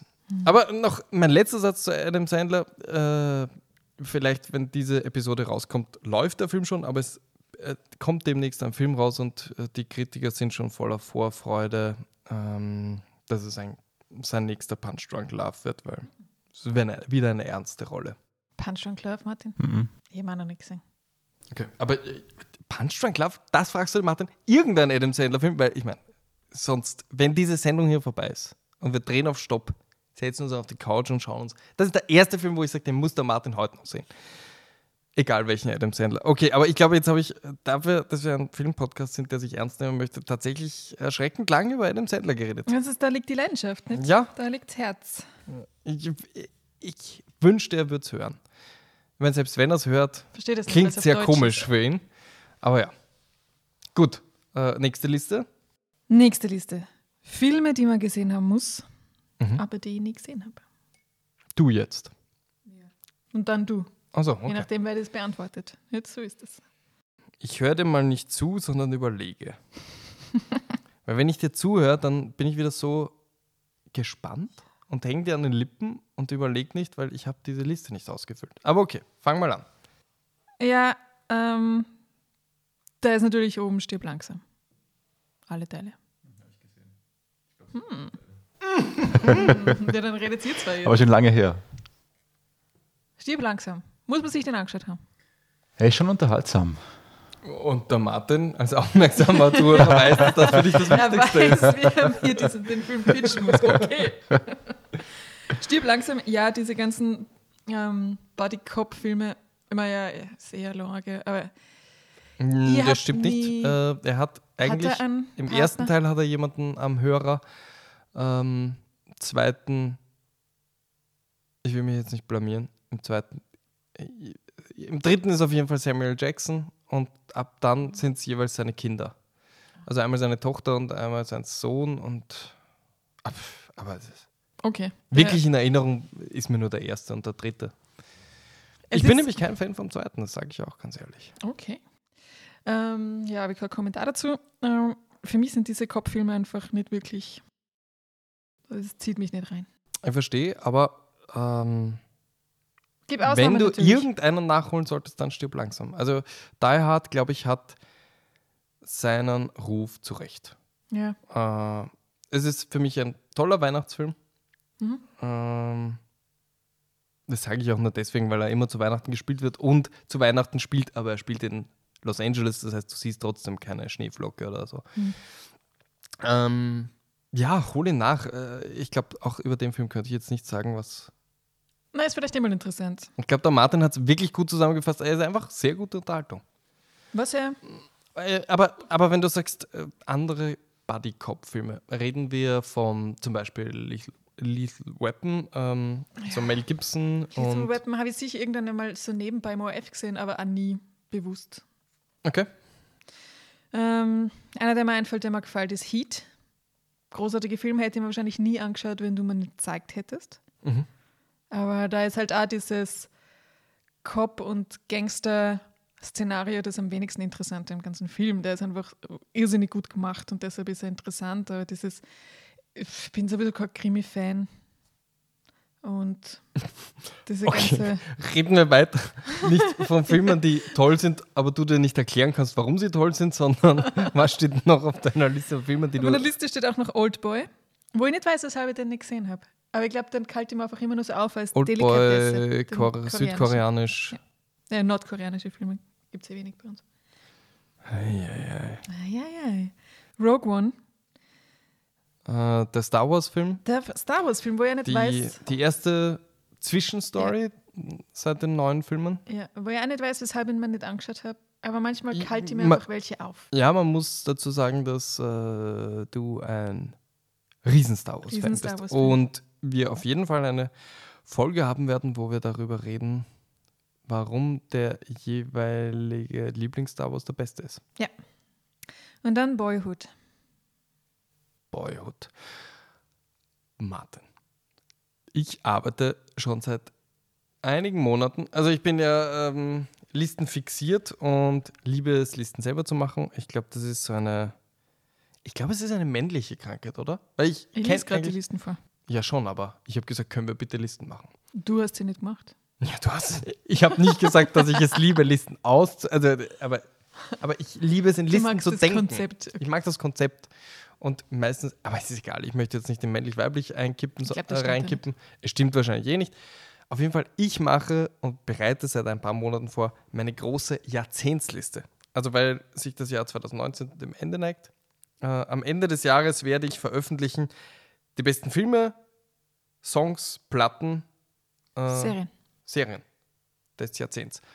So, warum ich das sage, Boyhood wird auf jeden Fall dabei sein. Mhm. Ähm, Richard Linklater, Mhm. der einen Jungen äh, über zehn Jahre begleitet hat, mit dem, mit, mit dem ganzen Team, alle fünf Jahre sich wieder getroffen hat.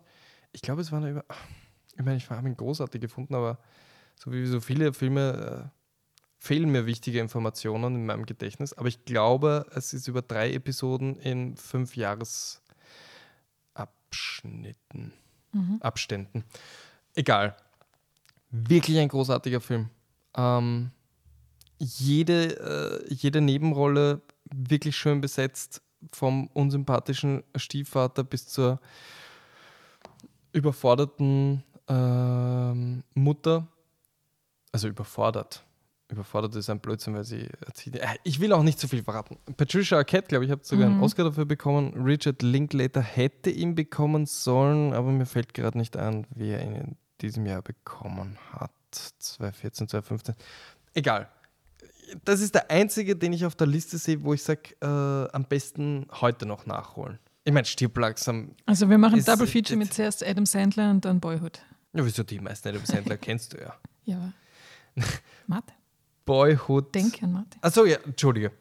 Naja, Boyhood auf jeden Fall äh, wichtig nachzuholen. Und dann Ähm, habe ich ja noch stehen gehabt Citizen Kane, den wir aber vor zwei Wochen angeschaut haben. ja, Und den ich tief beeindruckend gefunden habe. okay. Ja. Mhm. Also auf meiner Liste wär wahrscheinlich, äh, wären wahrscheinlich auch eher ältere Filme.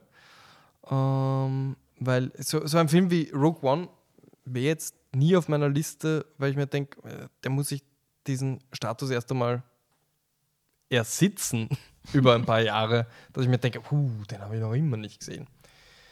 Ähm, ein Film, wo ich mir eben wäh- während ich dieses Buch äh, Best Movie Year 1999, mir fällt gerade der genaue Titel nicht an, aber es kommt immer wieder vor, ist Blair Witch Project.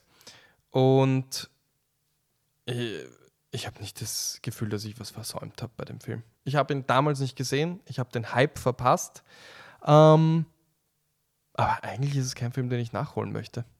Weil ich glaube, im letzten Kapitel, das ich jetzt gelesen habe, ist der schöne Satz gekommen, dass ähm, bei den MTV Awards 1999 der Chris Rock einen Komödianten und die drei Hauptdarsteller, äh, also zwei Hauptdarsteller und die Hauptdarstellerin ankündigen, dass die jetzt einen, einen, einen Award präsentieren und er kündigt sie an als also bla bla bla, der Komödiant, he is funny and their film is a joke. und das hat den dreien aber niemand gesagt. Und sie kommen halt auf die Bühne und in dem Moment war es ihnen klar, ah okay, der Hype um den Film ist vorbei und jeder weiß jetzt, dass er nicht so gut ist eigentlich. Jetzt, wo man weiß, dass sie noch immer leben und das Ganze keine Doku war. Und also ich weiß nicht, ob, wenn man schon was über den Film weiß und ja, schon allein, wenn man weiß, dass es keine Doku ist, äh, ob er noch irgendwie einen, ob es irgendwie hat. noch äh, sinnvoll ist, ihn anzuschauen. Kann ich nicht sagen. Habe ich damals gesehen und hat mir nicht so. Also dich hat er damals schon nicht beeindruckt. Ja, ma, aber ma, weil ich vorher schon gewusst habe, dass es nicht echt ist, das Mhm. ist dann irgendwie schon rausgekommen und ich habe ein bisschen später geschaut, als da war das schon irgendwie klar und Mhm. dann, du hast diese, du hast diese Rotzszene schon kennt, die ist ja ziemlich Diese schnell. Rotzszene. Also ja, die Nahaufnahme auf sie, wie Ja. sie angsterfüllte. Es ist dann schon rotzt. parodiert worden und dann, meine, dann sind die Dinge natürlich nicht mehr so frisch und neu. Ich glaube, das, das Buch heißt Year That Changed the Cinema. Ich glaube, das ist nur der Untertitel. Okay. Okay. Dann kommen wir zur letzten Liste. Na, warte. Was hast du aufgeschrieben? Year That Changed the Cinema. Ach so. Ich die Sachen nicht wolltest einfach nur klugscheißen und das hast du sogar aufgeschrieben. Das Ja, aber das sehr süß. vergisst man es. Hast du recht. Äh, aber warte, ich habe da noch einige Filme auf dieser Liste. Äh, wie gesagt, ich glaube, es sind eher ältere, von denen ich ausgehen kann, dass ich sie vielleicht mal nachhole. Aber also mich, die, die mir jetzt einfallen, interessieren mich eigentlich auch nicht. Ich habe in meinem Leben noch nicht Ben Hur gesehen und ich glaube, er wird mich auch nicht interessieren. Das ist so ein ähm, ähm, Gone with the Wind vom Winde verweht Ja.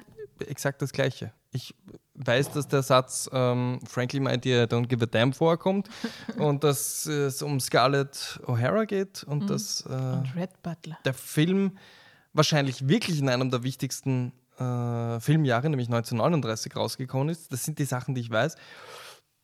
Aber ja, ich habe nicht äh, das Bedürfnis, dem Ganzen auf den Grund zu gehen, warum er so berühmt ist. Ja.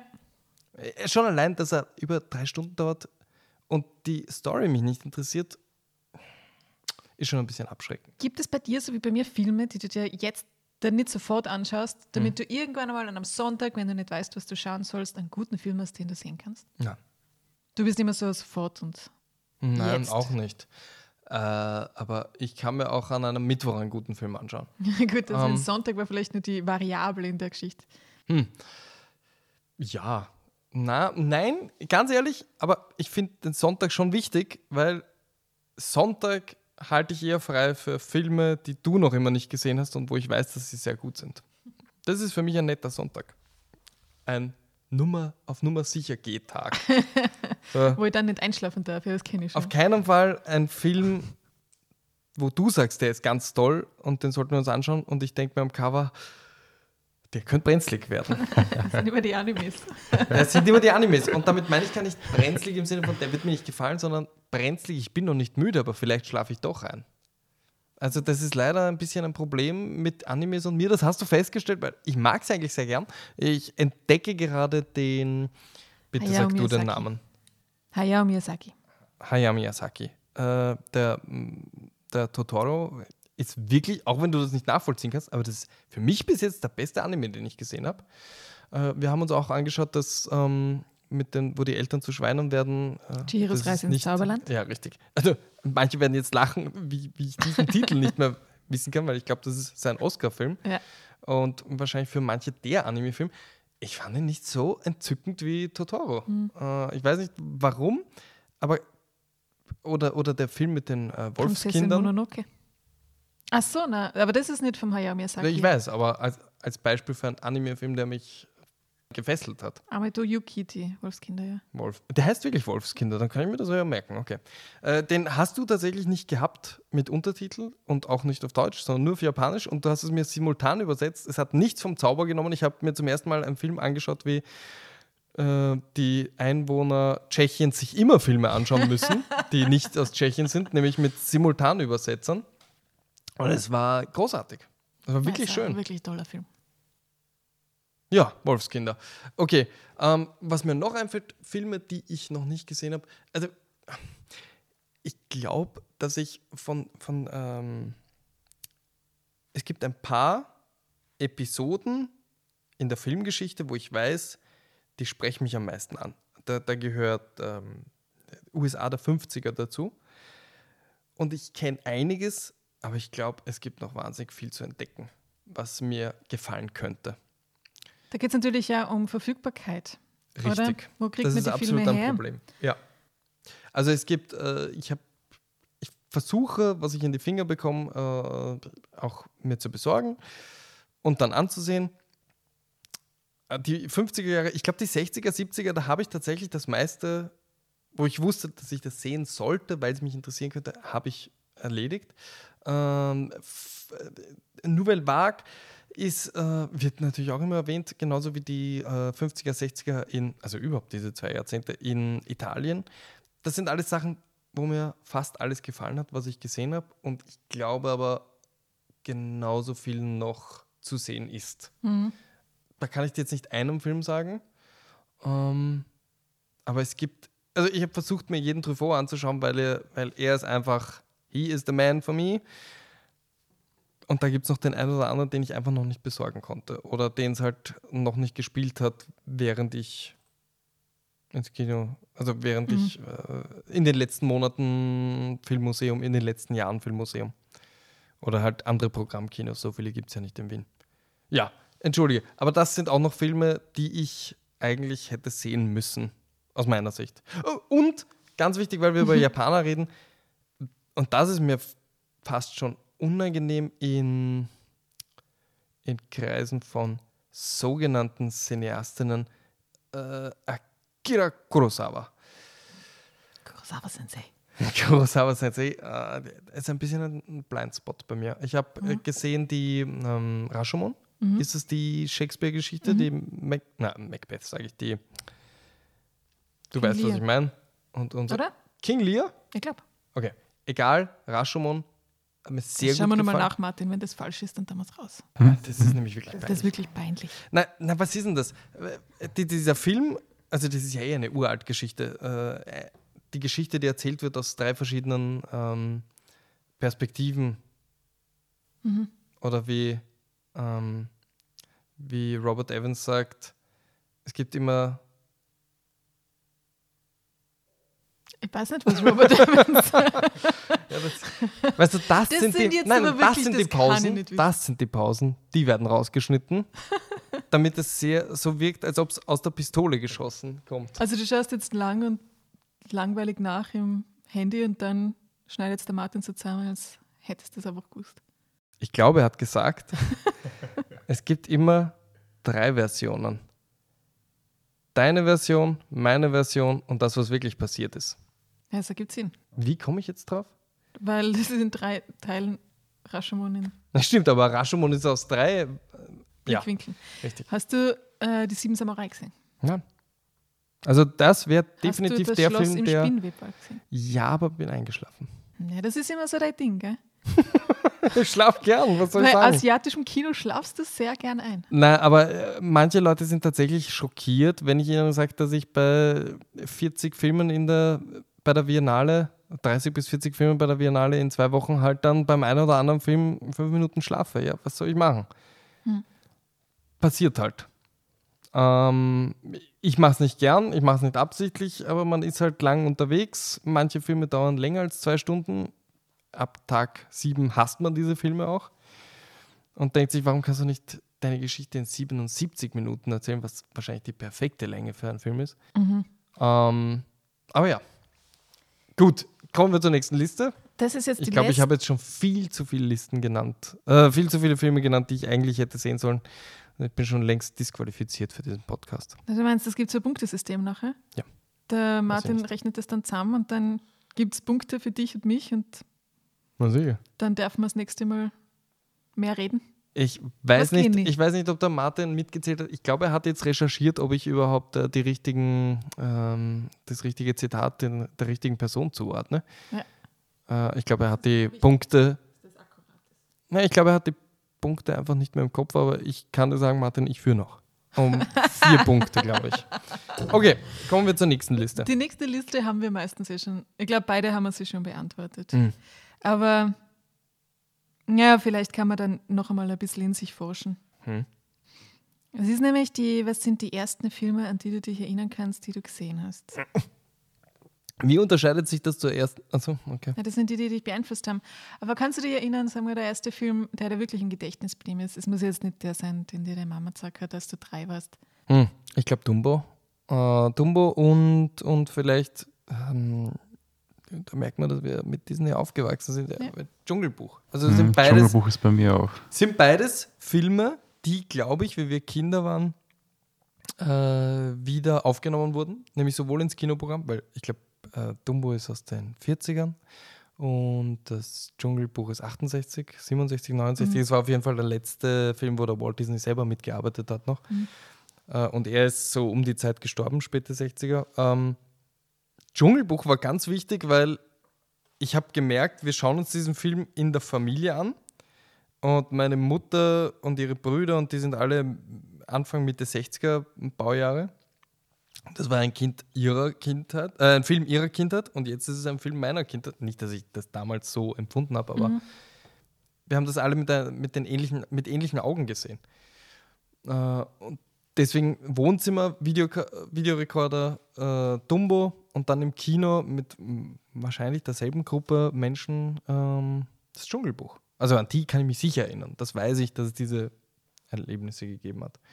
Aber wie alt ich war, wüsste ich jetzt nicht. Mhm. Aber so Schulalter? Na, schon davor. Ja, das ist eh lang genug her. Ja, 5, 4, sowas. Aber äh, ja, ich weiß nicht, weil ich meine, diese Filme, die sind uns ja schon im, Gedächtnis, weil sie, äh, weil sie halt wirklich, erstens sind sie noch immer großartig. Also vom Handwerklichen. Ähm, könnte ich heute noch drüber staunen. Äh, wahrscheinlich mit dem ein oder anderen Thema ist Dumbo nicht so gut gealtert. Äh, wenn, man, wenn man sich das überlegt, das Leben des Walt Disney und die Zeit, in, in das rausgekommen ist, wahrscheinlich die ein oder andere problematische ähm, Szene mit äh, Arbeitern, die äh, keinen Lohn bekommen und singen, dass sie gern gratis arbeiten. Weil ich glaube, Walt Disney hat seine Leute nicht sehr gut bezahlt. Äh, das gibt dem Ganzen eine tragische Note. Ähm, Oder auf die Kommunistenliste gesetzt, wenn sie eine Gewerkschaft gründen wollten. Richtig. Äh, und ähm, auch beim, ich, ich, ich, das Dschungelbuch müsste ich wieder sehen, aber ich glaube, da gibt es auch problematische äh, Darstellungen unter den Tieren. Egal. Ja. Als Kind großartiger Film und äh, großartige Filme. Ähm, ich weiß noch, dass äh, mich das Dschungelbuch einfach nur gut unterhalten hat und ich sehr gelacht habe und äh, natürlich Angst vor Schirkan und so. Aber bei Dumbo gab es die ein oder andere Szene, wo ich nicht gewusst habe, was ich mit ihr anfangen soll und die deswegen interessant war. Wie Die Traumsequenz da. die Traumsequenz zum Beispiel, die mir wahnsinnig Angst gemacht hat. Ähm, Ja. dieses, also alle reden immer davon, dass sie äh, bei Bambi so Angst hatten, äh, Angst hatten, äh, so, so äh, mit dem Tod konfrontiert wurden oder was auch immer. Ich habe das Gefühl, ich wurde mit, äh, durch Dumbo nicht mit dem Tod konfrontiert, weil die Mutter lebt ja am Schluss noch, aber äh, trotzdem, dieses äh, der Mutter entzogen werden und auf einmal auf sich allein gestellt und von allen, äh, das war furchtbar für mich. Die Mutter, die dann Furchtbar traurig. eingesperrt ist in diesem kleinen Wagen, oder? Und zu ihm will und sie können nicht das ist dramatisch. Ja, es ist traumatisch und vor allem, dass, ja, dass die Gegner äh, quasi dann abgestraft werden. Äh, heroisch am Schluss. Ähm, ja. Es war ein komischer Film für mich, aber ich habe ihn immer und immer wieder gesehen. Sehr, sehr gemischte Gefühle bei mir entwickelt. Weiß nicht warum. Aber auf jeden Fall wichtig, weil er einen Eindruck hinterlassen hat und nicht einfach, so wie ich vorher gesagt habe, äh, gute Unterhaltung war. Ja, bei mir waren mh, die ersten Filme, die ich mich erinnere, äh, nicht im Kino, sondern meine Mutter hat so eine- hat VHS-Kassetten gehabt, auf denen sie Filme aufgezeichnet hat, von denen sie dachte, dass sie uns gefallen hat. Dann hat man sich halt immer wieder angeschaut. Und es war, äh, es war äh, dann natürlich von ihr kuratiert und es war eine lustige Mischung, weil sie hat uns aufgezeichnet, der Goldrausch von Charlie Chaplin. Mhm. Es war einer, Charlie Chaplin. Ich glaube, es war nur der Goldrausch, aber trotzdem war das eine meiner liebsten Figuren als kleines Kind.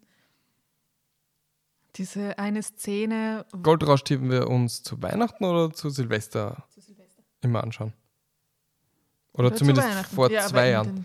Na, Ist es eine, ist es eine Weihnachts- oder eine Silvesterszene, wo er die Damen einlädt zu sich und dann alleine.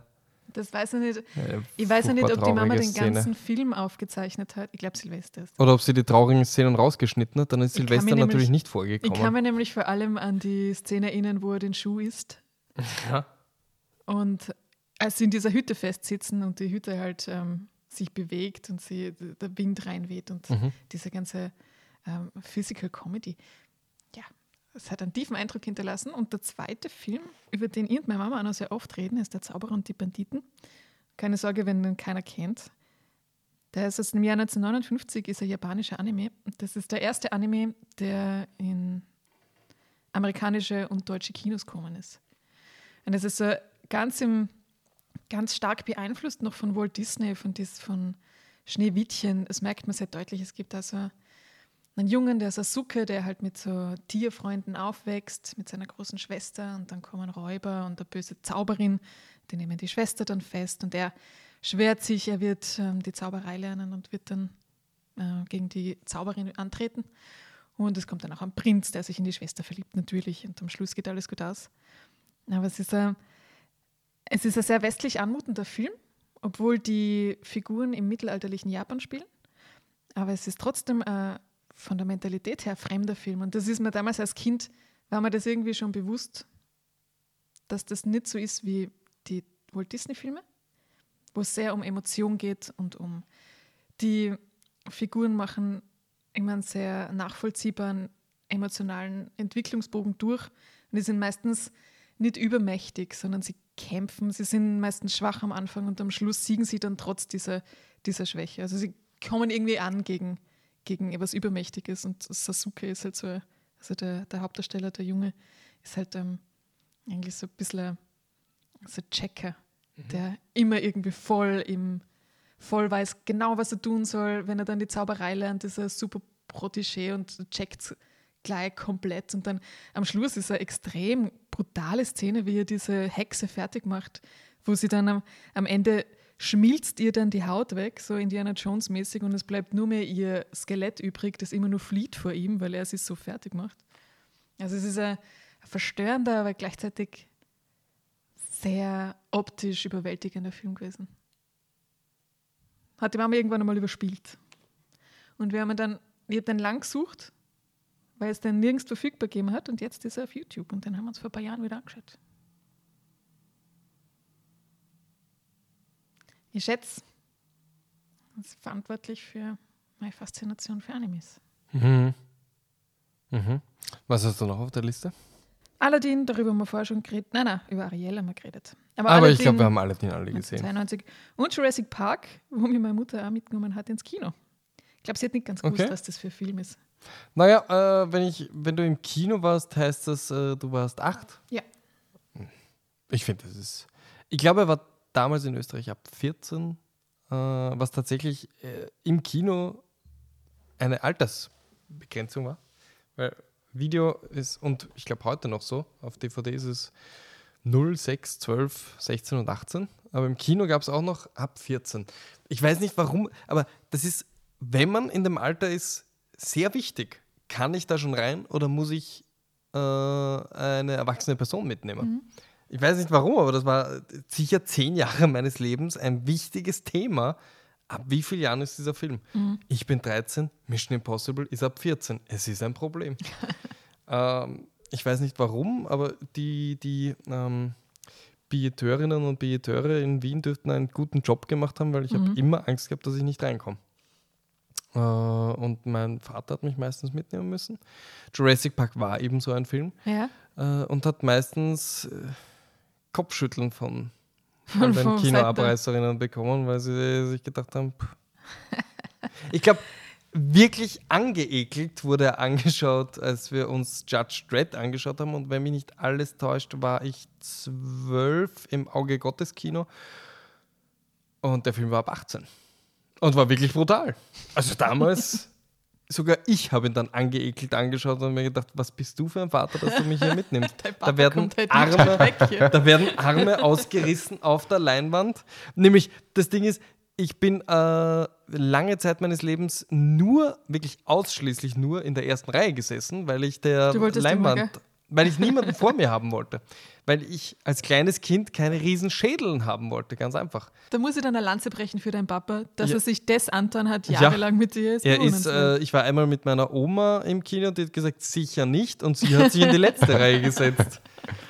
Äh, und was, was mich auch noch an meine Oma erinnert, äh, als ich gesagt habe, ich sitze in der ersten Reihe und sie gesagt hat, sicher nicht. Äh, sie hat Karten für mich gekauft und hat dann, und ich glaube, ich war alt genug, dass es mir peinlich war, aber noch nicht groß genug, dass ich äh, diese Situation nicht hätte, äh, also dass ich dieser Situation irgendein Gegenargument hätte bringen können. Aber sie hat mich, und ich glaube, so laut, dass es der ganze Saal gehört hat, die Kinoabreißer gefragt, ob sie Pölster für mich haben, auf Damit die ich mich setzen kannst. kann. Oh.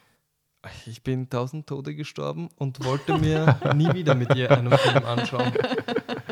Weißt du, ich meine, man ist so, ich weiß nicht, 1,20?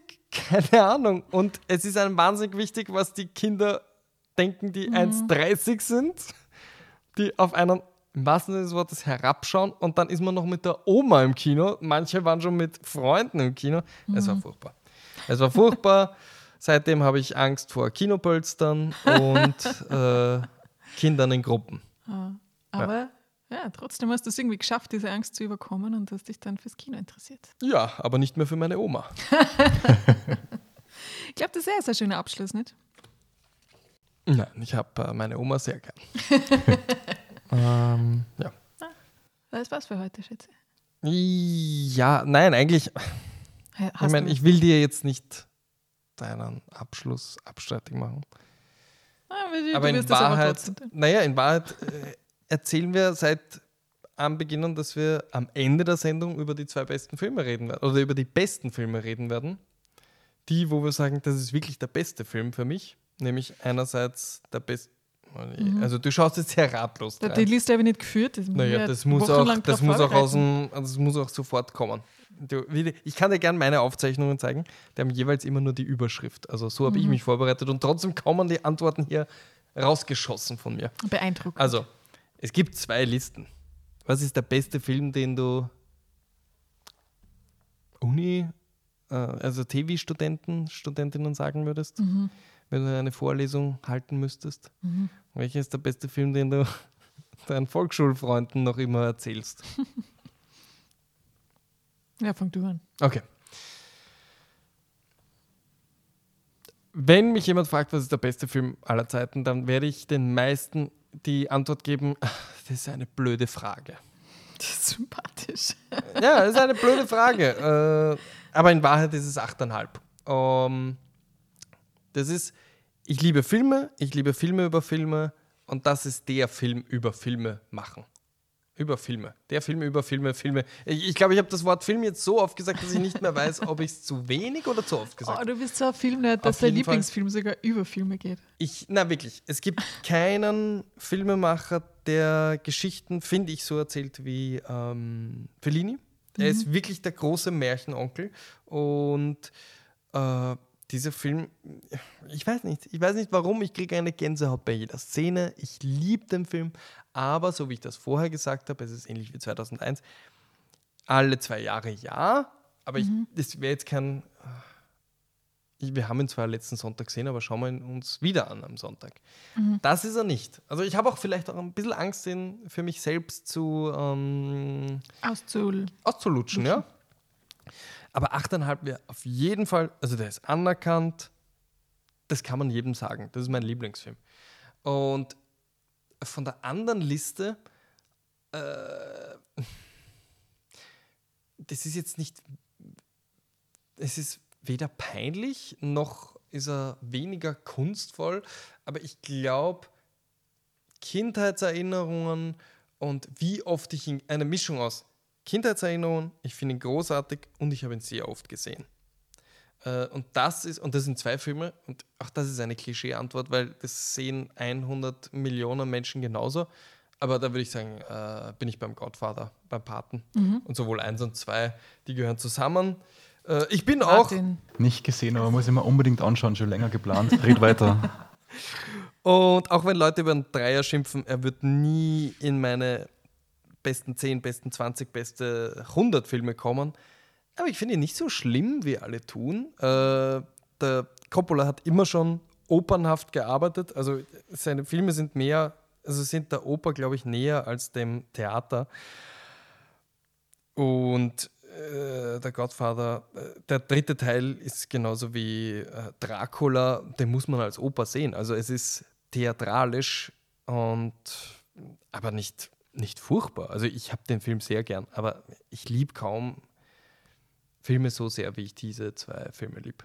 Äh, den kann ich mir tatsächlich immer anschauen. Er ist mir nie zu lang, obwohl sie beide die Drei-Stunden-Marke überschreiten, aber ich kann mir auch beide hintereinander anschauen. Und der, der Tag ist nicht verloren. Im Gegenteil. Also zu jeder Tages- und Nachtzeit. Selten zu müde dafür.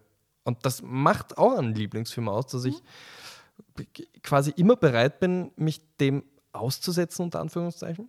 Äh, mich immer wieder gern hingebe und immer wieder Dinge entdecke. Äh, das ist auch so ein äh, 0815-Satz, ich entdecke immer wieder Neues, aber ich entdecke tatsächlich immer wieder Neues. Und wenn man, ähm, wenn man ihn ein paar Monate nicht gesehen hat, dann, ja, kann man auch schon allein Neues entdecken, wenn man wieder was vergessen hat. Auch wenn man ihn schon wirklich. Ich traue mich jetzt nicht eine Zahl sagen. Es ist jetzt sicher nicht dreistellig, weil ich glaube, ich habe keinen Film öfter als 30 Mal gesehen. Aber de, also der Godfather ist, kommt nah, ra, nah ran an 50, sagen wir. 50 Mal möglich. Manchmal ist es ja schön bei diesen Filmen, die man wieder und wieder sieht, weil man sich einlassen kann auf etwas, was man schon kennt. Nicht? Und da muss ich jetzt sagen, bei all dem, wa- was, was sich mein Vater hat heute anhören müssen, dafür werde ich ihm schon sehr, für immer sehr dankbar sein. Also nicht nur, dass er mit mir immer in die Videothek gegangen ist und äh, mein, mein Wunsch äh, oder mein Drang, alles sehen zu müssen, irgendwie immer befriedigt hat und immer unterstützt hat. Also die Liebe zur Mafia, zum, zum nicht Die zur Liebe Mafia, zur zum Mafia. Mafia-Film, äh, zu, zu ähm, Gangster-Dramen, also das ist eindeutig von ihm. Äh, Glaubst du, wäre der Pate für ihn der Lieblingsfilm? ja. Nein. Das ist witzig. Ich glaube, da bin ich absolut nicht seiner Meinung, weil ich den Film wahnsinnig überbewertet finde. Aber ich glaube, Once Upon a Time in America ähm, ist sein Lieblings-Mafia-Film und somit sicher auch sein Lieblingsfilm. Und ich finde, also der, na, kann ich nicht, kann ich nicht nachvollziehen. Der hat mir noch nie gefallen, obwohl er eigentlich alles hat, was ich mag. Nämlich es ist ein Mafia-Film. Es ist äh, eine großartige Zeit in De Niros Karriere, die schon lang her ist. Ähm, ich mag Sergio Leone äh, Western sehr gern. All das, die Musik, ähm, alles großartig und alles zusammen funktioniert für mich nicht. Und ich bin mir sicher, dass er sagen würde, das ist sein Lieblingsfilm und das Vielleicht ist der beste mal Film. deinen Vater einladen, so zum Vatertag. Ja, vielleicht. Wer weiß. Ja, ähm, Film, über den ihr einen Vortrag halten würde auf der TV, ist natürlich Dirty Dancing. Weil die hören genug über Truffaut und was weiß ich was. Die wollen auch mal unterhalten werden.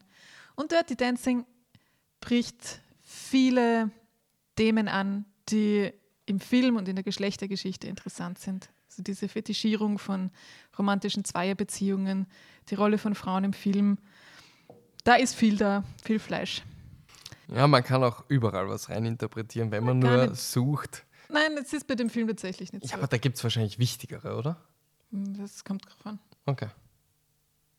Ja gut, ich meine, ja. Ich finde, es ist ein sehr unterschätzter Film für das. Ja, aber du würdest ihn trotzdem auf beide Listen. Läuft das jetzt darauf hinaus, dass du ihn auf beide Listen tun würdest? Nein, wenn ich Volksschulfreunden einen Film empfehlen würde, dann wäre das, ich habe jetzt ein bisschen geschwankt Ja. zwischen Heat und Taxi Driver. Taxi Driver. Du würdest, du würdest DW-Klasse sagen. Also, bevor ihr jetzt was über Taxi Driver hört, erzähle ich euch mal das richtige Arthouse-Cinema. Das ist einfach Dirty Dancing. gezielt auf die Zielgruppe zugeschnitten. Ah, ich freue mich schon auf die Dirty Dancing-Folge.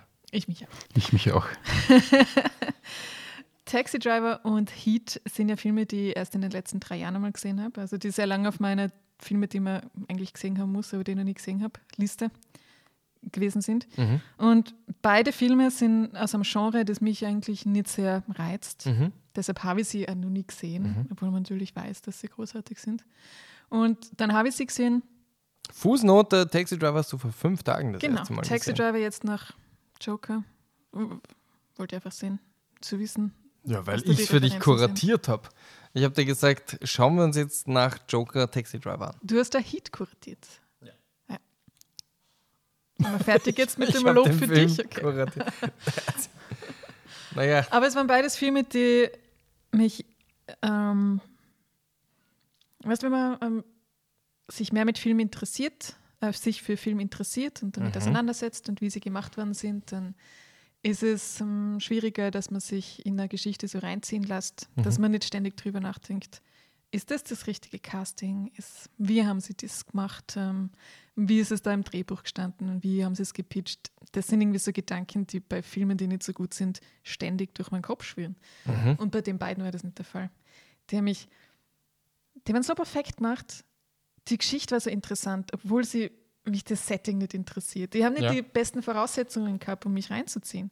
Aber beide haben mich sofort gepackt, vom Anfang bis zum Ende, und haben mich dann am Schluss überrascht. Mhm. Ich habe nicht vorhergesehen, obwohl die schon älter sind und ähm, es viele Filme gibt danach, die davon beeinflusst sind. Aber nicht vorhersehen können, wie die ausgehen. Okay. Also das heißt, wir haben beide bei unseren Lieblingsfilmen äh, dreimal El Pacino und dreimal Robert De Niro, wenn ich das jetzt richtig Das gezählt habe. Ja, es ist wirklich. ich meine, es ist. Ja. Ist halt so. Na, also Heat ist sicher, sicher, sicher, sicher auch bei mir dabei. Ähm, bei Taxi Driver, ich habe ihn dir gezeigt, ich finde ihn sehr gut. Ich glaube, er wäre nicht mal bei meinen. Und jetzt, jetzt kommt etwas, was ich sehr gerne generell mache und was wir hoffentlich hier oft machen werden, nämlich das Schlachten von heiligen Kühen. Taxi Driver wäre nicht bei meinen Top 5 Martin Scorsese-Filmen drin. Es ist wegen Ich der Musik. Es gibt ein paar Gründe. Aber erst, in erster Linie ist es, weil es ein Film ist, den ich mir zwei, dreimal anschauen konnte und ich glaube, jetzt habe ich ihn oft genug für mein Leben gesehen. Das glaube ich wirklich. Und es gibt ein paar Scorsese-Filme, die kann ich immer und immer wieder sehen. Immer wieder. Ja, ich würde jetzt aber bei Taxi Driver nicht sagen, dass ich ihn nur mal sehen will. Weil er viel von der Qualität, die Hm. Na, wir beim ersten Mal schauen, Das stimmt, aber du hast da, ihn jetzt reingenommen in deine Liste. die ich empfehlen würde. Okay. Dann sage ich dir was, dann hab, gebe ich dir diesmal nicht dir die Schuld, gebe ich diesmal nicht dir die Schuld, sondern gebe ich diesmal mir die Schuld, weil ich scheinbar die Frage nicht richtig formuliert habe. Weil es soll schon ein Film sein, den man immer und immer wieder sehen kann. Also, weißt du, es gibt den einen Film, wo ich gesagt habe, 8,5. Das ist der, den man so suffisant in jede Runde reinschmeißen kann, weil man, wenn man sagt, ja, damit kann ich hausieren gehen. Und dann gibt es den Film, den man tatsächlich sich jedes, jedes Wochenende wieder anschauen kann. Ja, aber Filme, die ich und immer da wieder würde ich dir bei Heat recht geben, weil Heat könnte ich auch immer wieder sehen. Filme, die ich immer wieder sehe, sind normalerweise ähm, keine sehr ernsten oder brutalen Filme. Naja. Das heißt aber nicht, dass ich diese, all diese Filme, die äh, tragischen Inhalt haben, ausschließe aus guten Filmlisten. Ja, aber du kannst halt nur einen nennen. Oder halt zwei. Oder ein paar. Aber das sollten schon welche sein, die du wirklich immer wieder sehen kannst. Ja, aber Dinge, Also Filme, die immer wieder du sehe, Taxi sind sowas Driver eigentlich in die andere Liste, in die Dirty Dancing. Eigentlich gehört Dirty Dancing wirklich in die Liste, wo du sagst, das ist der Film, den ich immer und immer wieder sehen kann. Ist ja jetzt egal, ob das mit, das hat ja nichts mit, es ist mir peinlich oder ich kann es jeder Gruppe sagen, sondern Dirty Dancing kannst du wirklich immer wieder sehen. wenn es um Filme geht, die immer wieder sehen können, ist das Star Wars, die Episode 4 bis 6. Na schau, das ist eine Ja, ja. Antwort, mit der ich jetzt eher leben kann.